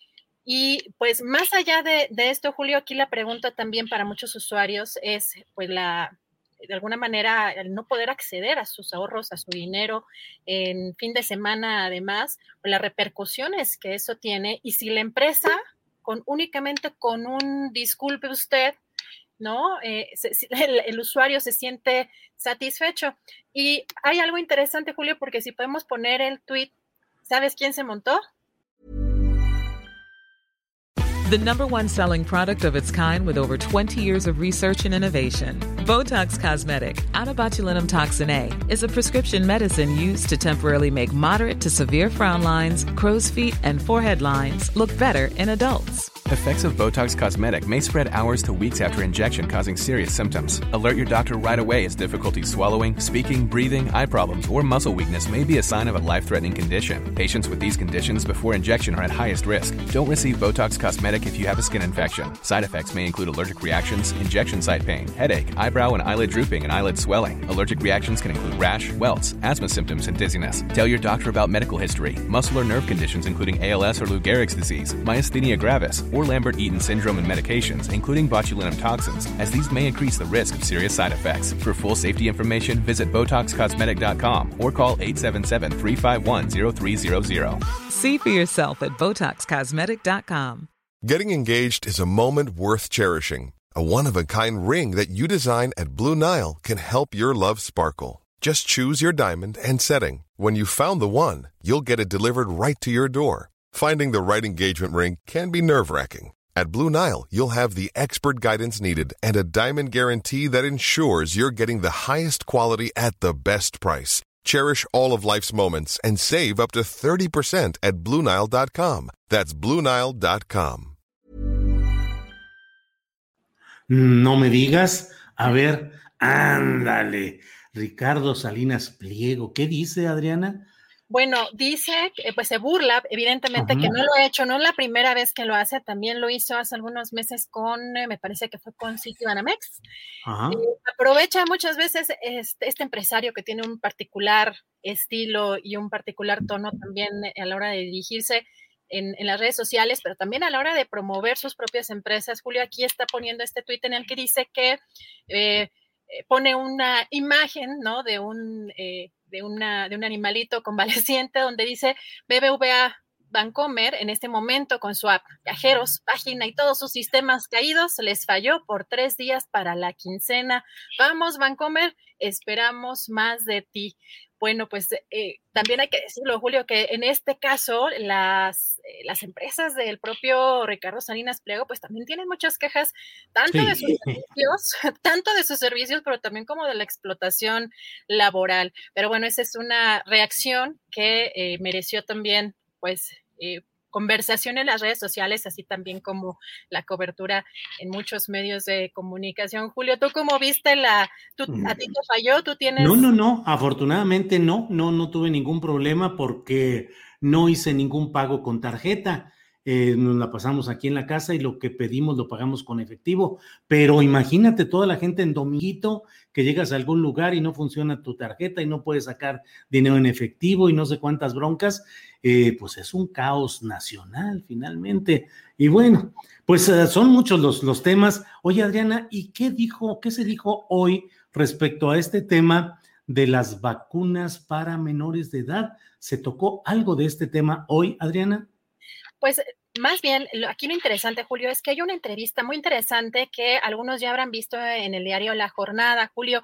Hay que recordar que el subsecretario Hugo López Gatel, pues ha sido cuestionado, cuestionado duramente eh, por la oposición, pero también por otros sectores que no necesariamente podrían enmarcarse en la oposición respecto a pues las vacunas eh, sobre para menores de edad, sobre todo ya en este reinicio a clases presenciales y sobre todo por el contexto, Julio, de los amparos que están otorgando, pues, eh, eh, o que están solicitando para que sus hijos, algunos grupos, algunas personas, para que sus hijos puedan ser eh, vacunados. Uno de los argumentos que algunos padres de familia han dado es que pues debido en algunos casos, por ejemplo, al sobrepeso o a la obesidad de algunos menores, podrían ser susceptibles a un mayor eh, riesgo de padecer o de enfrentar una enfermedad eh, más grave. Aquí lo interesante, Julio, es que en esta entrevista que da al periódico La Jornada, por un lado, está dando a conocer que se va a reformular el Plan Nacional de Vacunación eh, y que además se va a vacunar a un millón de menores considerados de riesgo por los padecimientos previos que sufren. Sin embargo, no habla particularmente de personas o de niños o de menores que padezcan sobrepeso u obesidad, que en ese caso los, la, complicación sería menor que, por ejemplo, en el caso de menores de 12 a 17 años con cáncer, leucemia, linfoma, tumores sólidos, insuficiencia renal o hepática, así como VIH-Sida, eh, con trasplante de órganos, enfermedades congénitas y otras que disminuyen el sistema eh, inmunológico. Así que, Julio, este es interesante porque hay una, eh, un planteamiento para reformular este plan nacional de vacunación. Y también otra parte interesante de una entrevista que dio también el subsecretario Hugo López Gatel a Milenio es que pues no va a renunciar, que no tiene un compromiso, que tiene un compromiso con el país en este control de la pandemia, porque ves que hay una agenda muy fuerte por parte de la oposición y que incluso lo llaman doctor muerte en las redes sociales y que están presionando de manera constante ante pues el surgimiento de cualquiera de estos temas para eh, instar a que renuncie. Entonces, en esta entrevista en Milenio, el subsecretario niega que vaya a, renunciar, que no lo ha, que no ha presentado tampoco la renuncia y que va a seguir al frente eh, sí. control Julio. Sí, fíjate que en la entrevista con la jornada que le dio Ángeles Cruz, que es la reportera de la jornada que está especializada en estos asuntos sanitarios, pues la primera pregunta, según lo que se publica en la jornada, fue cuando Ángeles Cruz le dice a López Gatel, fue desafortunada la declaración sobre que las vacunas en personas menores de 18 años, comillas, quitan la oportunidad, comillas, a otras con mayor riesgo. Y ya sobre eso se va tejiendo la entrevista. López Gatel pues eh, plantea diferentes eh, eh, explicaciones con un estilo pues que siempre es abundante en datos y en opciones. Y dice, todo lo que sea en beneficio de la población lo vamos a hacer sin limitaciones económicas o de cualquier tipo. Sobre los niños, todos queremos que nuestra familia esté bien, más los niños. Tengo un hijo de 11 años y voy a tener otro, quiero que esté bien. Eso es legítimo, pero objetivamente el riesgo de COVID grave, hospitalización, intubación y muerte solo es real en personas con sistemas de defensas bajos a causa de otros males. El que necesita más protección con la vacuna debe ir primero. Pero bueno, a pesar de todo esto, Adriana, pues eh, él dice que bueno, pues que se va a plantear ya esa vacunación a un millón de menores entre 12 y 17 años. Adriana, y en la conferencia mañanera hoy, ¿cómo estuvo? ¿Qué viste? ¿Qué, qué te llamó la atención hoy de la mañanera? Pues Julio, hay algunos temas importantes. Em, hay uno en particular que además eh, el presidente López Obrador anunció que mañana se va a dar un informe completo al respecto sobre eh, no sé si recuerdas este tema de eh, los, este decreto que eh, pidió el presidente para liberar presos que están encarcelados de forma injusta, por varias razones, entre otras por la cuestión también de que permanecen sin sentencia, otros realmente porque no se ha comprobado o son, están encarcelados injustamente, pero también los que están enfermos que tienen cierta, cierta edad. Y en el caso, por ejemplo, porque la pregunta surgió a partir de eh, eh, Israel Vallarta, dijo que el día de mañana, tanto el, secretario eh, de Gobernación, Adán Augusto López, y la secretaria de Seguridad Ciudadana van a presentar el informe sobre este tema. Pero lo interesante, Julio, de, lo que menciona el, el presidente, por un lado, es que dice que nosotros padecemos también muchos trámites. Por un lado es eso, eh, por otro lado, dice que, o inmediatamente después, que por eso hay que empujar al elefante reumático. No sé si recuerdas esta frase que recurren, es recurrente en muchas de sus declaraciones en la conferencia mañanera, Julio. Y inmediatamente después dice que se va a hablar con la presidenta de la Suprema Corte de Justicia y el fiscal con el propósito de que se agilicen los trámites y se les libere a, estos presos. También eh, hay que mencionar lo que ironizó eh, un poco respecto al tema de que en diferentes eh, partes del país se está llevando de, en un ritmo diferente. Aquí en el caso de la Ciudad de México, ironizó diciendo que Claudia Sheinbaum ya le ganó en el caso de liberar a algunos presos y que en el gobierno pues federal todavía no han podido hacerlo. Así que este es un tema en el que mañana se le va a dar un seguimiento más puntual, pero ya da, pues no sé si consideras que es una especie de jalón de orejas en este caso burocrático de todavía hay muchos trámites que también tiene que sortear su gobierno. Pues sí, realmente son muchos esos trámites y hay una estructura llena de inercias, de atorones que él llama el elefante reumático, porque pues efectivamente es un aparato enorme de complejidades que hace que con mucha frecuencia pues las instrucciones de buena intención que se puedan tomar en las alturas, conforme va bajando en la pirámide de la operación burocrática, pues suele irse degradando y en ocasiones lo que queda es eh, una eh, porción pequeña de lo que se ordenó, a menos que el propio presidente esté constantemente encima de ver, de verificar, pero bueno, humanamente es imposible poder estar encima de todo el enorme conjunto de decisiones diarias que se van tomando y que se van operando y en las cuales confluyen muchos intereses que no han podido ser desterrados porque hay todo ese aparato, toda esa estructura, esa pirámide operativa que no es fácil mover ni remover. Pues Adriana, muchas cosas interesantes y vamos a, pasar en unos segunditos más a platicar con nuestros compañeros periodistas, Salvador Frausto y Jorge Meléndez, y regresamos al final del programa para ver qué cosas eh, se acumularon y para darle gracias a quienes nos escuchan, Adriana. Así es, Julio. Yo regreso en un ratito más con más información. Gracias, muy amable, Adriana Buentello. Bueno, pues miren, eh, vamos a hablar en esta parte final del programa con dos periodistas, con Salvador Frausto y con Jorge Meléndez. Jorge todavía no llega, todavía no se instala, pero vamos a empezar directamente con Salvador Frausto, a quien saludo con el gusto de siempre. Salvador, buenas tardes. Hola Julio, muy buenas tardes. Eh, es un gran gusto participar otra vez aquí en tu espacio.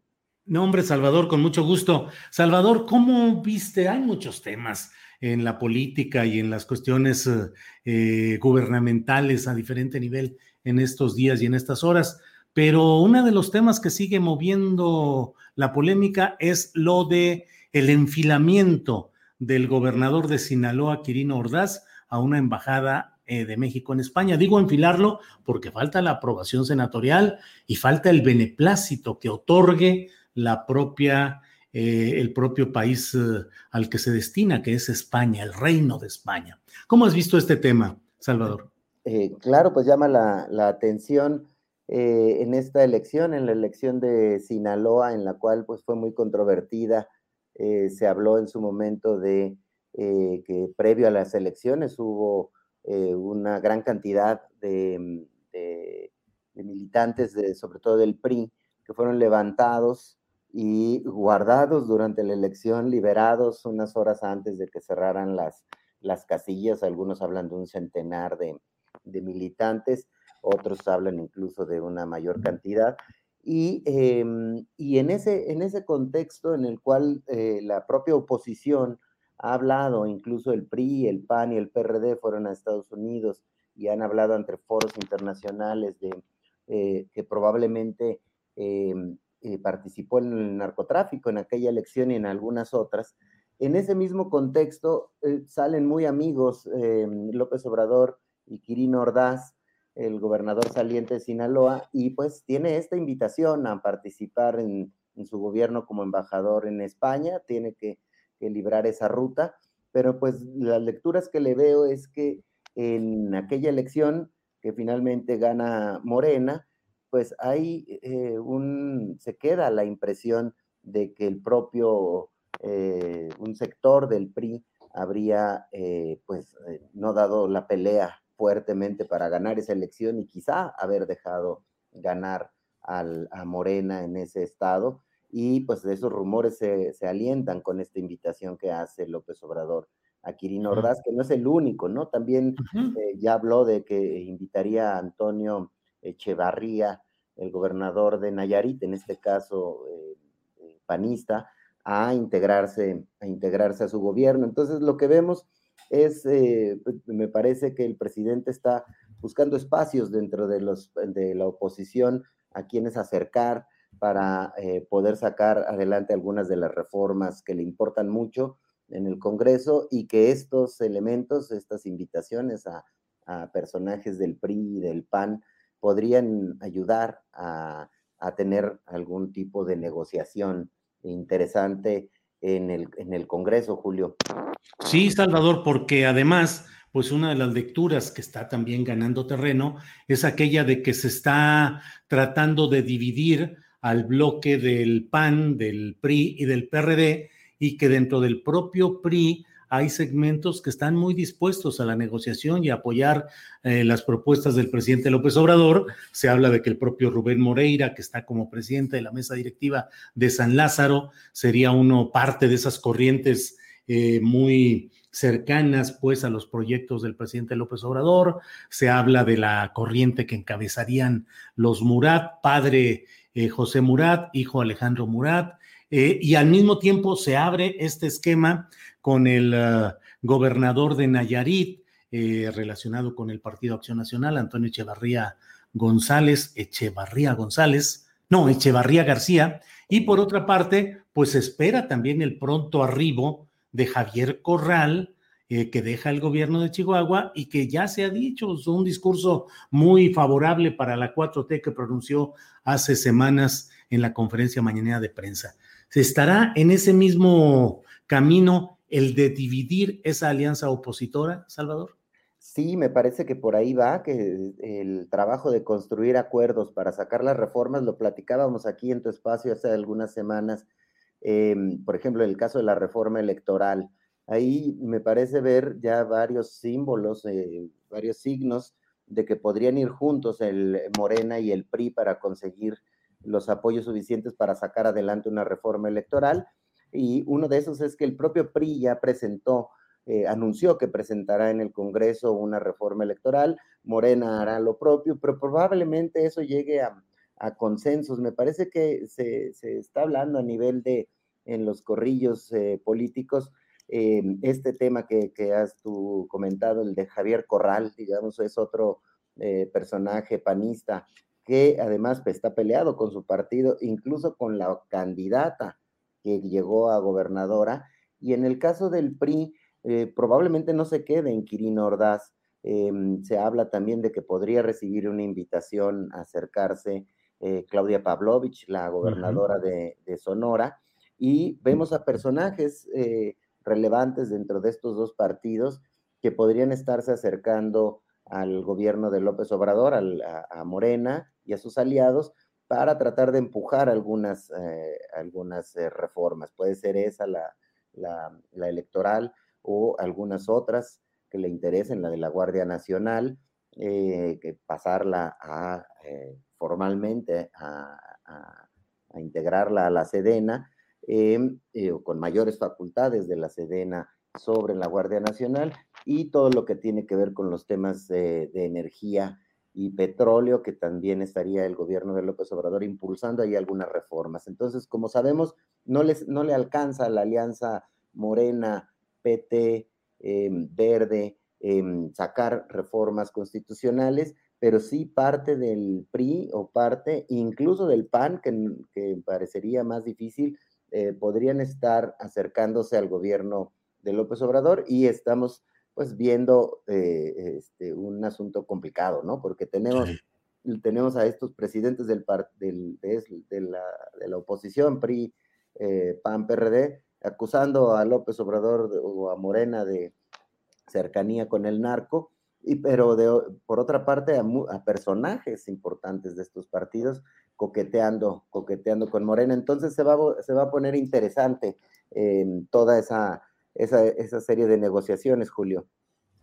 Pues sí, así se ven las cosas. Salvador, y ya está con nosotros Jorge Meléndez. Jorge, buenas tardes. Buenas tardes, disculpen por la entrada un tanto tarde, pero hubo ahí algunos problemas, como siempre, en estas máquinas. Sí, pero, ya estamos listos. Saludos, Salvador, saludos, Julio, y a la audiencia.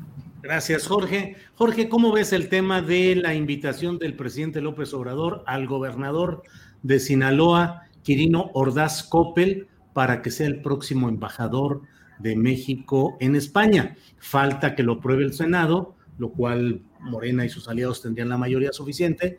Falta que el gobierno de España dé el beneplácito. Pero en general, ¿qué te parece esa invitación a eh, Ordaz de Sinaloa y luego a, un panista o alguien relacionado con el PAN, como es eh, el gobernador de Nayarit, Antonio Echevarría García? ¿Qué opinas, Jorge? Bueno, yo creo que lo de Kirin Ordaz era casi previsible. Eh, el triunfo de Morena en Sinaloa fue muy amplio, quizás porque Quirino no hizo mayor cosa. Ahora, a mí me extraña porque este señor Quirino llegó a la gubernatura un poco distanciado con el que le decían Maloba, Mario López Valdés. Mario López Valdés estaba más cercano a Morena y a López Obrador que el propio Quirino.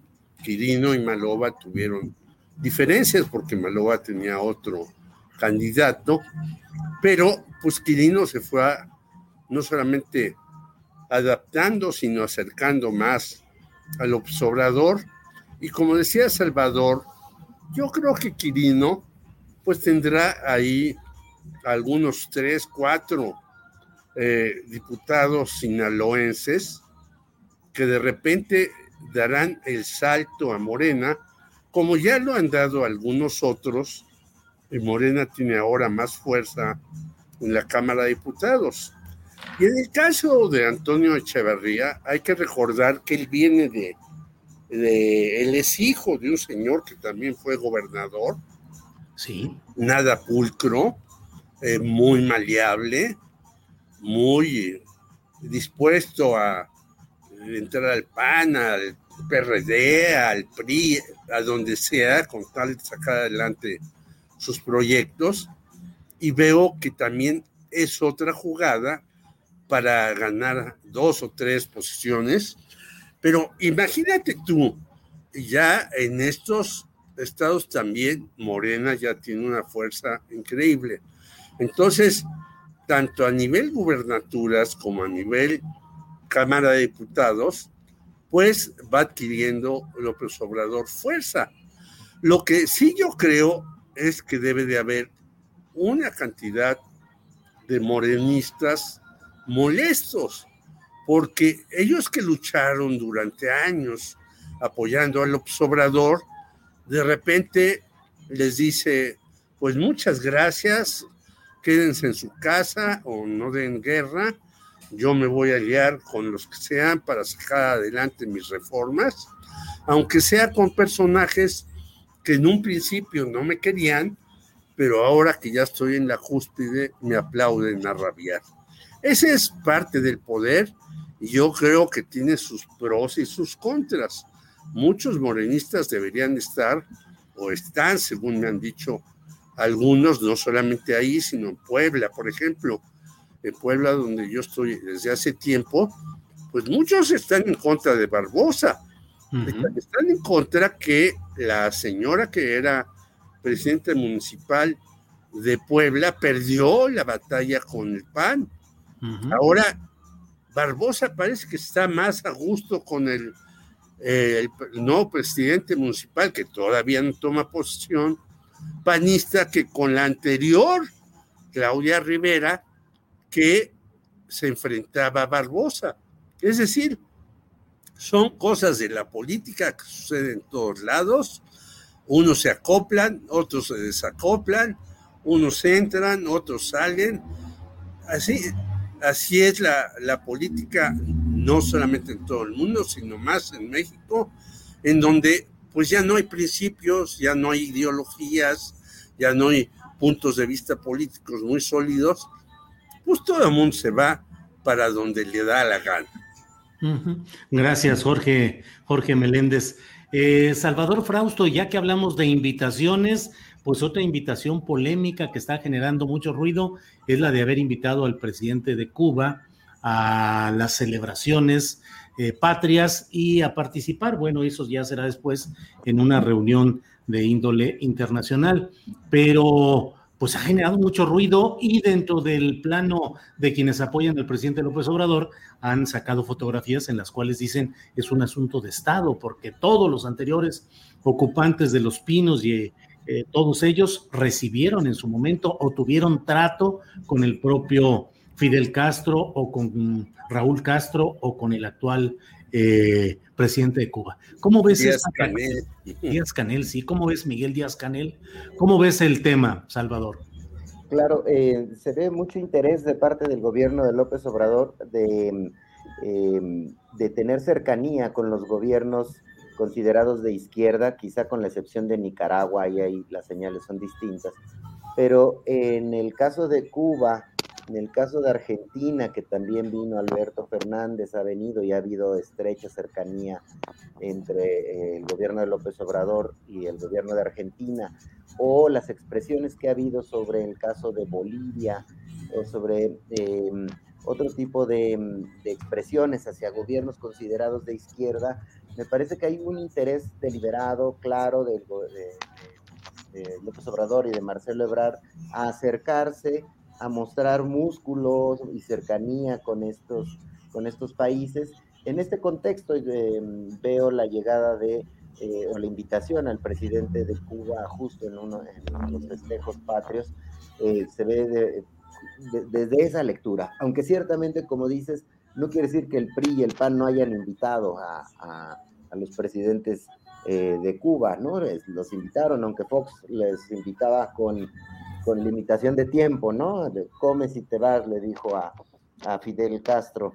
Pero aún así, sí me parece que hay ahí un esfuerzo deliberado de parte del gobierno mexicano a hacer fuerza, a mostrar músculo y cercanía con los gobiernos considerados de izquierda y también pues mostrar un poco eh, eh, en qué lado de la ecuación se encuentra, se encuentra López Obrador, ¿no? Sí, bien, eh, Salvador Frausto. Jorge Meléndez, ¿qué opinas sobre este tema de la visita del presidente de Cuba? Híjole, pues es lo mismo que vivimos con estos señores de Vox. Eh, vamos a combatir el comunismo, que no bueno, Cuba ya no sabe si es comunista o no es comunista, o a dónde va y cómo va, etcétera. Entonces, rasgarse las vestiduras porque viene Díaz Canel, me parece, de un atraso verdaderamente monumental de primaria. Quizás cuando yo estaba en la secundaria había esas cosas y conste que ya han pasado muchas décadas. Es una tontería quien diga, ¿cómo invitan a este señor Díaz Canel, a estos demás? Bueno, yo creo que además México lo invita no solamente por toda una larga tradición, que ya decía Salvador, que hasta Salinas invitó a Fidel Castro y acordémonos que se enojó mucho Cuauhtémoc Cárdenas al principio, luego ya se serenó y volvieron eh, las aguas a su nivel. Pero yo creo que pues, está bien que lo invite, si quiere invitar a uno, a otro, a los demás, adelante. Yo creo que ese es un atraso político de, sobre todo de panistas, de derechistas y demás, que creen que hay una bipolaridad que ya no existe, y que están viviendo en el pasado. Ahora, México, yo creo que hasta puede hacer negocios con Cuba. Yo recuerdo que la, todo lo, la cuestión tecnológica de teléfonos, todo eso, la hacía México antes de que Estados Unidos apretara las sanciones contra Cuba y demás. Y hasta se puede favorecer Biden por ahí.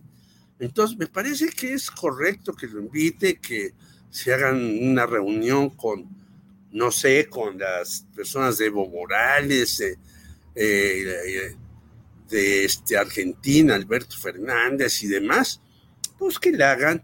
Eso no tiene ninguna preponderancia en la política, quizás en la cultura, y en, hasta para ayudar a que la gente salga de Cuba en un momento dado, que les demos cierto refugio, ya que se vayan calmando las cosas aquí, porque ya no podemos dar refugio a mucha gente después de todo el relajo que hemos visto con los haitianos y africanos y demás. Entonces me parece que es un atraso de los políticos mexicanos que de veras viven en el Pleistoceno. No han entendido que la vida va cambiando y Biden pues no puede negociar con Cuba porque tiene encima a el Partido Republicano y según las encuestas va perdiendo popularidad por esto de Centroamérica. Entonces, hasta Biden yo creo que dice, bueno, pues ya hagamos las paz con Cuba y hagamos negocios con ellos y demás. Entonces, creo que está bien que lo haya hecho el señor López Obrador. Eh, como dice Salvador, creo que es una jugada más de Marcelo para colgarse una estrellita ahora que eh, la señora Claudia Sheinbaum sigue en primera fila y él en la fila cuatro y demás, pero yo no le veo mayor problema. Bien, gracias Jorge.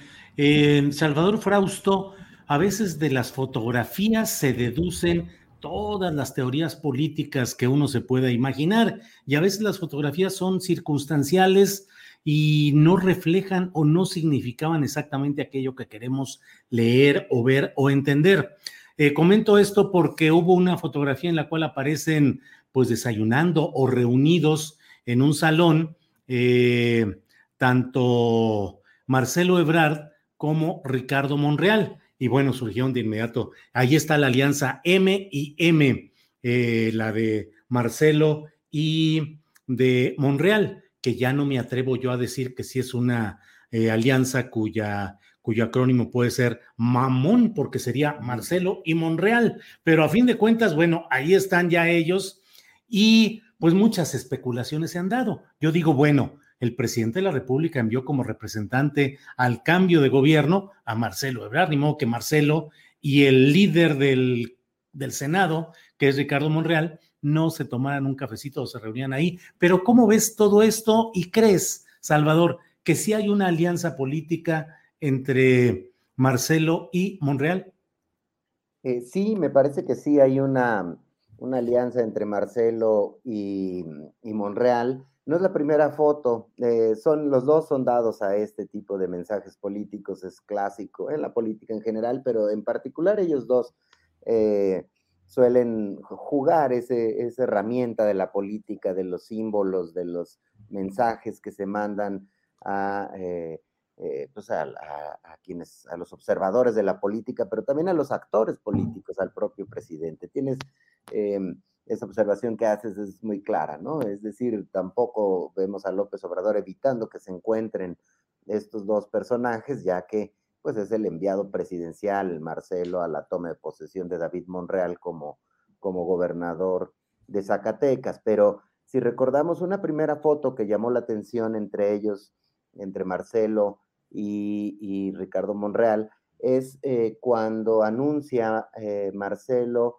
que van a demandar a las empresas estadounidenses que eh, venden armas. en aquella ocasión, al terminar el evento, fue muy claro, un abrazo, una cercanía, una conversación que fue retomada en videos y en fotografías entre estos dos personajes, y de ahí en adelante ha habido varias.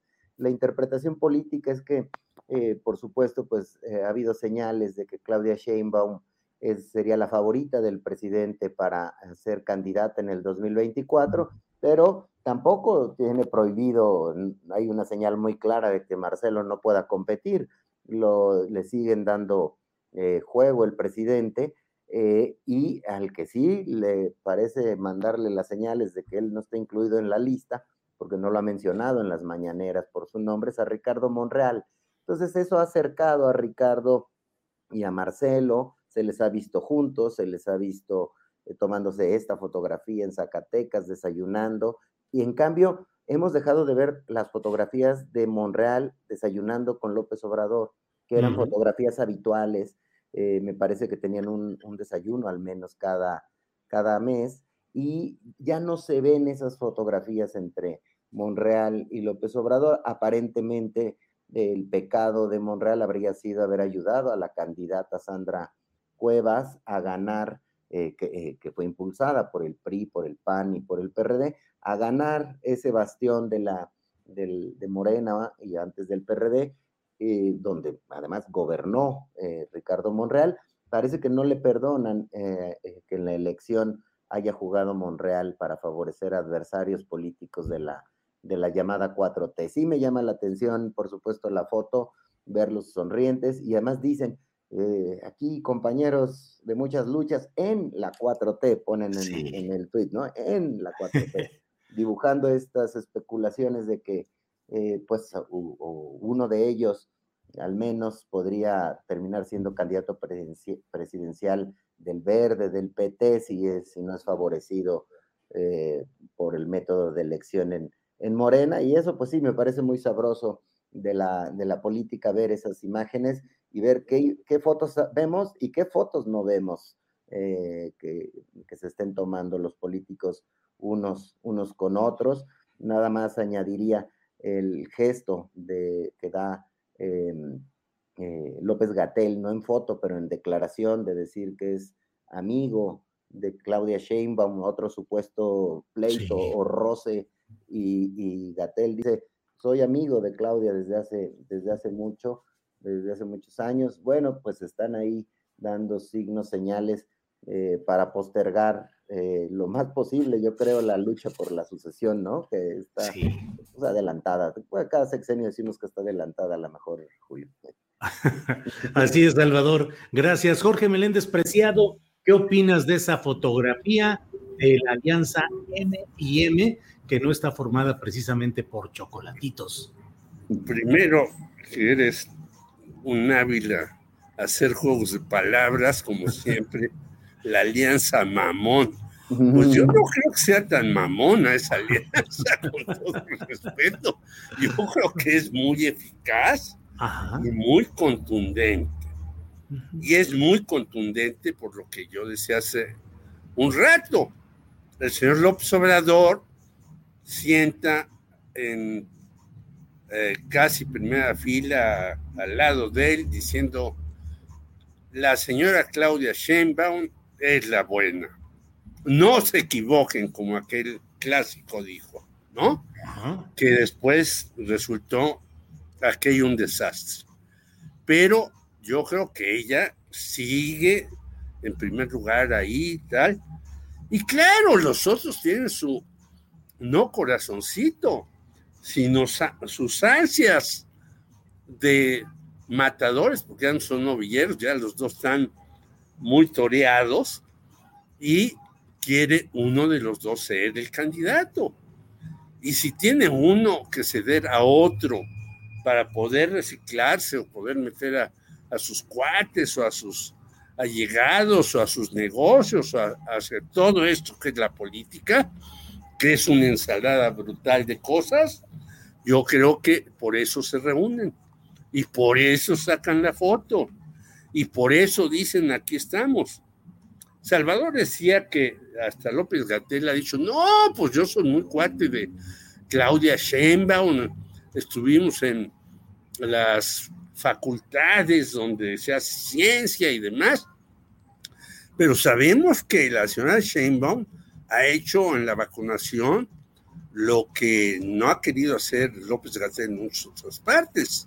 Y sabemos también que hay una bronca ahí entre los dos, ya, ya se hablaba de que se salía este López Gatel del gabinete o que le iban a correr y todo eso. Entonces yo creo que estamos viviendo, como alguien han dicho o varios han dicho, una muy adelantada sucesión. Y en esta muy adelantada sucesión, pues todos hay que ir viendo todos los signos e, y, estos viejos lobos de mar, que son Marcelo y Monreal, pues no se van a quedar quietos, van a ir haciendo cosas, cosas, para poder resolver los problemas que ellos tienen. Máximo que además de que ya no va a desayunar cada semana el señor Monreal, pues le metieron a la señora Olga Sánchez Cordero ahí en el Senado. Entonces el señor Monreal siente que la tierra casi, casi le chiquihuitea, ¿no? Que se le caen unas rocas de chiquihuite y que su casa puede quedar en escombros. Y él va a hacer todo lo posible para quedar en la final del asunto solo o acompañado. Ese es mi punto de vista. Gracias, Jorge Meléndez. Eh, Salvador Frausto, la verdad es que la política mexicana se mueve mucho en este esquema de los mensajes e indirectos, de las fotografías, las deducciones, y no hay un debate fuerte en el cual se planteen las posturas abiertamente. En este momento hay eh, pues mucha mm, jaloneo interno en Morena por los resultados de la Ciudad de México que le fueron adversos en varias delegaciones. Eh, por el tipo de invitados que se han estado colocando dentro de Morena, por la sucesión adelantada. En Argentina acaba de suceder una elección eh, muy impactante en la cual la izquierda instalada en el poder presidencial no logró retener eh, las posiciones, todas las posiciones que esperaba para los adversarios del grupo en el poder en Argentina. Ha sido una derrota histórica y es un, es un golpe y un llamado de atención. El propio presidente de la República, Alberto Fernández, ha dicho que, que no van a cambiar el rumbo, pero que van a escuchar lo que está diciendo, eh, lo que dice el sentido del voto en aquel país. Pero en México como que no se escucha mucho y como que sigue el mismo ritmo, como que nos falta más debate ideológico profundo, Salvador. Sí, eh, es interesante lo que pasó en Argentina, el derrote eh, la derrota del Polo encabezado por Alberto Fernández, eh, pues fue es, un golpe muy duro. Ah, hay similitudes porque eh, es un polo, llamémosle de izquierda, frente a otro polo de varios partidos opositores a lo que en algunos momentos se ha llamado como el peronismo. esos dos choques de trenes eh, de dos grandes polos, sí lo vivimos en México, pero con una diferencia muy importante.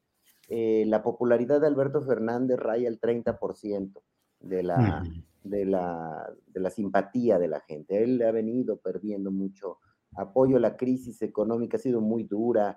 El manejo de la vacunación, nos quejamos mucho aquí y por supuesto tendrá, tendrán muchos eh, betas críticas el, el manejo eh, que ha hecho México, el gobierno mexicano de la pandemia, pero no vemos los escándalos que vimos en Argentina, a los amigos del gobierno vacunándose ahí medio a, las, escondidas, ¿no? O abiertamente.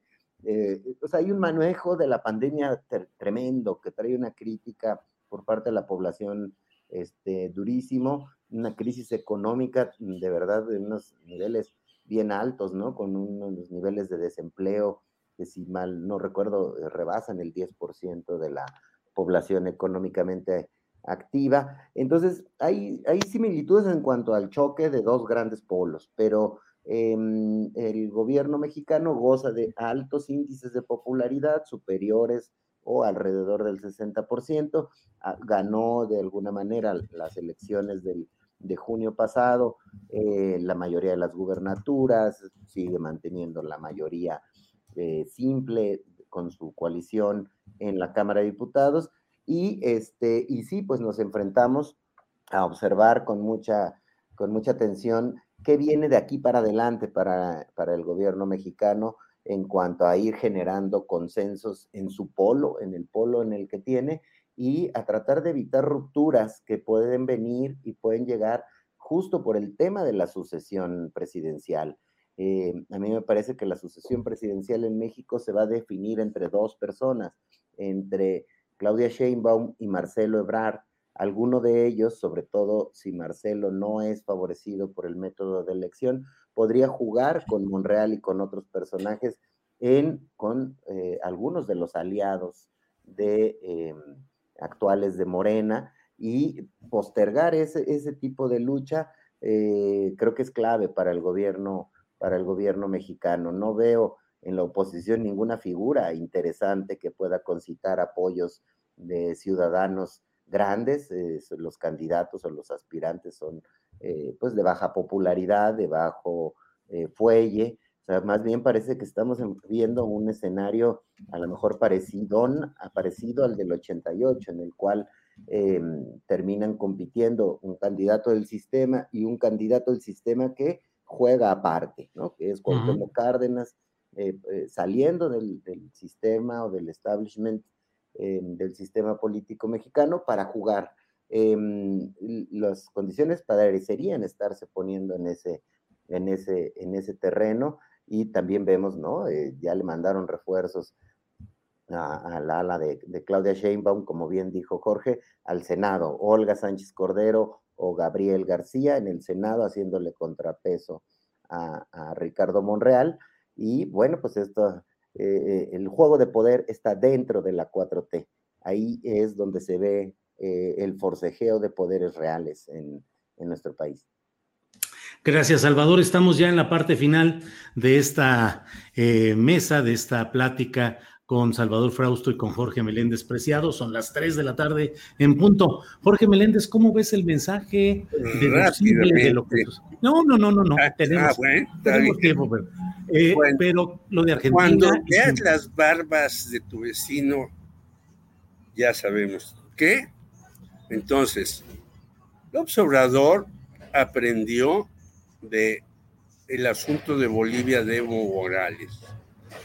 Si la, en la Secretaría de Defensa ha seguido obteniendo cargos, presupuestos, acciones y demás, es porque el observador dice, bueno, ah, caray, en Bolivia, mira, este, no, que Evo Morales estaba muy fuerte y que, pues vino el golpe de Estado, que esta señora Añez se va a hacer añeja en la cárcel si le dan los 20 años que están previstos.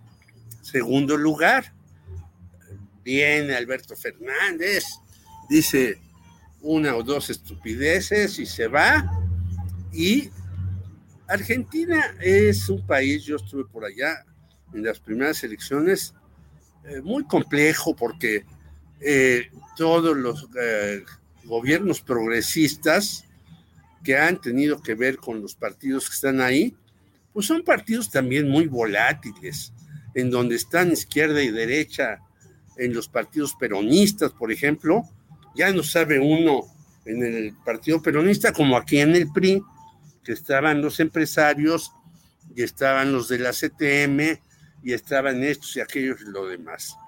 Entonces, López Obrador dice, ah, caray, allá están las cosas, sí, Alberto Fernández, en efecto, no tiene la popularidad que López Obrador, pero porque acá, pues, excepto el señor Anaya, que hoy sale a decirnos qué tontería, ya ni lo leo, el señor este, Diego Fernández de Ceballos, que se convierte en el ayatola de Querétaro, pues no hay nadie más que que diga cosas en, contra de López Obrador y, bueno, hasta el señor Felipe Calderón, este, no, Vox no está bien. Desde que se me murió Muriño, yo estoy desolado y ya no creo en España, etcétera. Entonces, pues, no hay quien le haga frente a él. Y luego vemos que el posible primor se puede eh, reconfigurar y por eso está ahí Rubén Moreira, que, bueno, no tiene ninguna buena fama, y lo del aborto, pues fue un golpe para allá, para que, por aquellos lares. Entonces, por lo tanto, yo creo que López Obrador está tejiendo adentro y afuera, al lado y con los otros partidos, para que no le vaya a venir una ola que lo mueva mucho.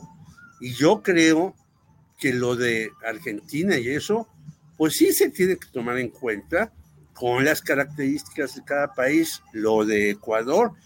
Y por eso hasta traen al señor Díaz Canel y dicen, cálmese, nosotros le podemos echar una mano en un momento dado, porque la crisis en Cuba sí es una crisis muy seria, que desgraciadamente ya tiene largo tiempo y uno puede ser eh, adorador de los guerrilleros eh, cubanos como yo, de Fidel, de Che, menos de Raúl, hasta de Camilo, cuando eh, Fidel le decía en sus discursos, voy bien Camilo sin fuego, pero la realidad es la realidad. Y la crisis está en todas partes, no solamente allá, y en Estados Unidos también, muy fuerte. Por eso Estados Unidos hasta puede ceder en dar muchos millones de dólares para la crisis centroamericana. Y entonces ahí vemos que Marcelo y López Obrador han sabido negociar para sacar lana y todo eso. Entonces, por lo tanto, yo creo que en este tipo de vaivenes que hay en todas partes del mundo, López Obrador está acercando a posibles rivales de él para decirles, bueno, vénganse para acá para que yo pueda hacer una conformación mayor y decidir a fin de cuentas con quién se van. Creo que este tipo de cuestiones incluso influyen en personajes como el señor Marcelo Ebrard, que dice, ah, caray, entonces eh, está más difícil lanzarse del otro lado con quien sea. El Partido Verde, bueno, está dispuesto encabezar con el que sea, Y por eso también lo del movimiento ciudadano, que de repente a este muchachete ya pues, no le dijeron nada, eh, ya la señora no la van a castigar, etcétera, etcétera. Entonces estamos viendo un reacomodo de la vida política muy intenso en estos últimos meses después de las elecciones. Y yo creo que por eso este, el observador, como muchos han dicho, es un lobo político que a veces este, saca su voz de lobo y a veces puede tener otra tonada, pero sabe moverse en estos entrejuegos. ¿Hasta cuándo puede hacerlo? Pues quién sabe si todos sus seguidores sigan convencidos, porque yo creo que la cuarta T está haciendo muchos errores con los de la tercera edad, que no tienen su, su tarjetita, que tienen que ir a cobrar al centro, luego pasar a telégrafo. Muchos errores con los que lo, de los medicamentos, muchos errores con el INSABI, que son los que pueden costarle a la 4T que no pueda tener una firmeza en las siguientes elecciones, que son las de los próximos gobernadores. Si gana ahí, bueno, se afianza López Obrador como nunca. Bien, Jorge, muchas gracias. Salvador Frausto, pues muchas gracias por esta oportunidad de platicar, de pasarle una revista, darle una visión rapidita a los muchos asuntos que están en la agenda de estas horas nacionales. Así es que, pues muchas gracias, Salvador, por esta ocasión. El micrófono. Cierto. Muchas gracias, Julio, por la invitación. Un abrazo, Jorge, y igual para la audiencia. Gracias, Salvador. Jorge Meléndez, muchas gracias y buenas Mi tardes. Mi cariño a todos, a ustedes dos, a los que hacen posible este programa. Espero que ahora no hayamos dicho algo que te desmonetice. No, no, no, vamos, vamos ah, invictos hasta ahorita. No, no, ahora sí que ni los invoques. Es, es, una cosa que yo también eh, me pongo a pensar, porque ya sé que uno vive de esto y luego de repente, no, pero... si no te pagan, no te bajan el sueldo como en el Universal, ay, mamacita, ahí se vienen duras oh, las bueno. ¿no? Gracias, Jorge. Seguimos. Un abrazo. Para... Igual, gracias a los dos. Hasta luego. Gracias, adiós. Bueno, pues esta es eh, una visión eh, media hora en la cual hemos pasado revista a algunos de los asuntos políticos más interesantes de estas horas recientes. Y está de regreso Adriana Buentello para decirnos algunas de las cosas interesantes que están por ahí en la información de estas horas. Adriana, ya estamos de regreso. Julio, pues ya para cerrar, eh, comentarles que ya sabemos cómo van a ser las fiestas patrias. Este, particularmente, Julio, el grito, que pues a lo mejor muchos extrañan esta esta, esta festividad en un zócalo lleno, ¿no? Con mucha música y con mucha gente, pues todavía en esta época, julio de pandemia, eh, pues solo habrá invitados especiales. El presidente hoy en la conferencia mañanera dijo que va a permanecer esta réplica del Templo Mayor en el Zócalo y habrá música mexicana, aunque todavía se revisa cómo se va a, a celebrar el grito, ya que no se puede hacer todavía una una manifestación, bueno, una, eh, no puede ser un evento todavía muy concurrido. Eh, y pues vamos a ver en los próximos días eh, cómo se va a llevar a cabo también pues toda, todas estas festividades. También mencionó el presidente que el 17 de septiembre van a asistir eh, invitados, presidentes de países de América Latina, porque julio el 18 hay un encuentro de la CELAC de, este organismo. El 19 de septiembre, además, temprano anunció que, pues obviamente se va a izar la bandera media hasta para recordar a quienes perdieron la vida en los sismos del 85.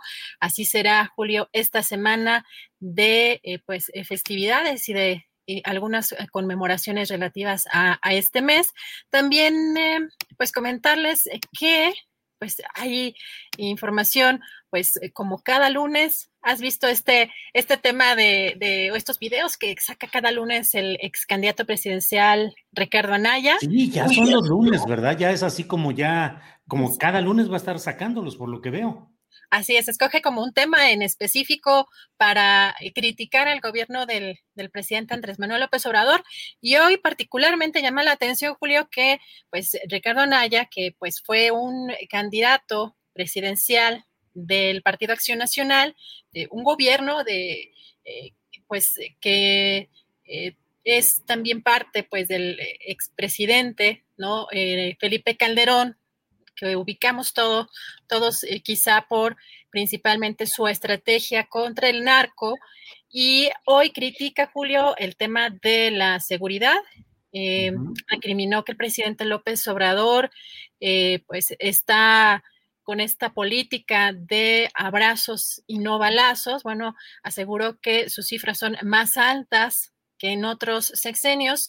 Habla eh, de acuerdo él con eh, cifras oficiales de que hay 100 mil mexicanos muertos y que si antes él criticaba que había 74 homicidios diarios, bueno, que ahora con él al frente de este gobierno habría 94 homicidios diarios. Esta es la crítica que el día de hoy hace principalmente Ricardo Anaya y Julio comentar sobre este tema en la conferencia mañanera eh, eh, había mucho debate en torno a pues esta consulta para enjuiciar expresidentes y eh, pues si te acuerdas el presidente pues ha mencionado en muchas ocasiones que él no va a iniciar juicios o no va a solicitar que se le juzgue. De manera particular él, él lo ha comentado así que él piensa que es mejor poner el ejemplo pero hay unas declaraciones hoy interesantes, Julio, eh, siempre menciona que es mejor que los ciudadanos tomen la iniciativa por un lado.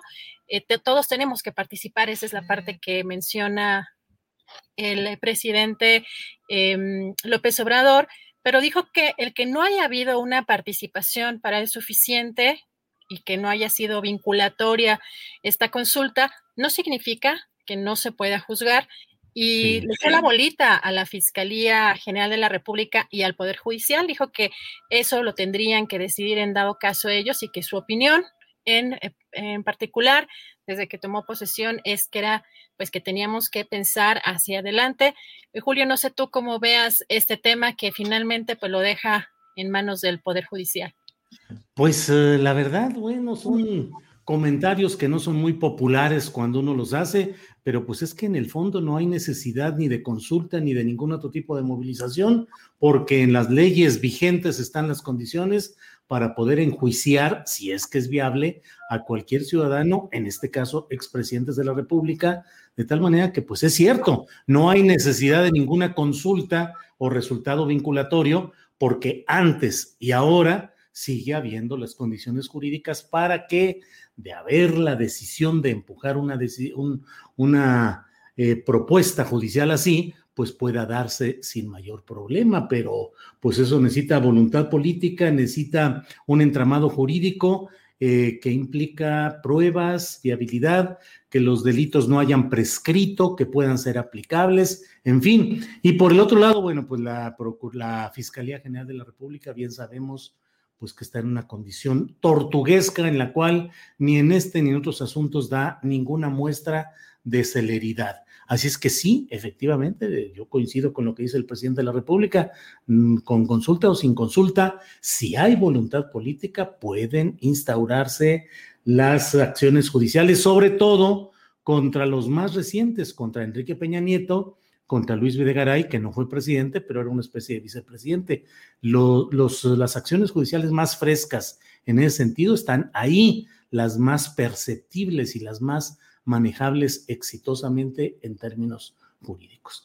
En fin, Adriana, pues muchas cosas muy interesantes en este día, en este lunes 13 de septiembre. Ya suena a grito patrio, dice el presidente que que de todos modos vamos a poder participar desde nuestras casas, lo cual, pues qué bueno que no hay ninguna concentración masiva conforme a lo que obliga la pandemia, pero pues que se, ojalá haya un, buena, un buen manejo eh, mediático, difusivo, que seguramente así será y nos permita pues estar atentos a estas fiestas patrias y a muchas cosas que se vienen. La reunión de esta, eh, de la CELAC, que es eh, esta conferencia de estados latinoamericanos y del Caribe, y luego pues eh, el recuerdo terrible de lo sucedido un 19 de septiembre. En fin, Adriana, pues empezando la semana a tambor batiente con muchos temas de los cuales ya hemos dado cuenta. Entonces, Adriana, pues a reserva de si hay algún otro comentario o señalamiento, adelante. Bueno, nada más, hay un tema importante que eh, criticó hoy el presidente al Poder Judicial, particularmente a la mm. Suprema Corte de Justicia.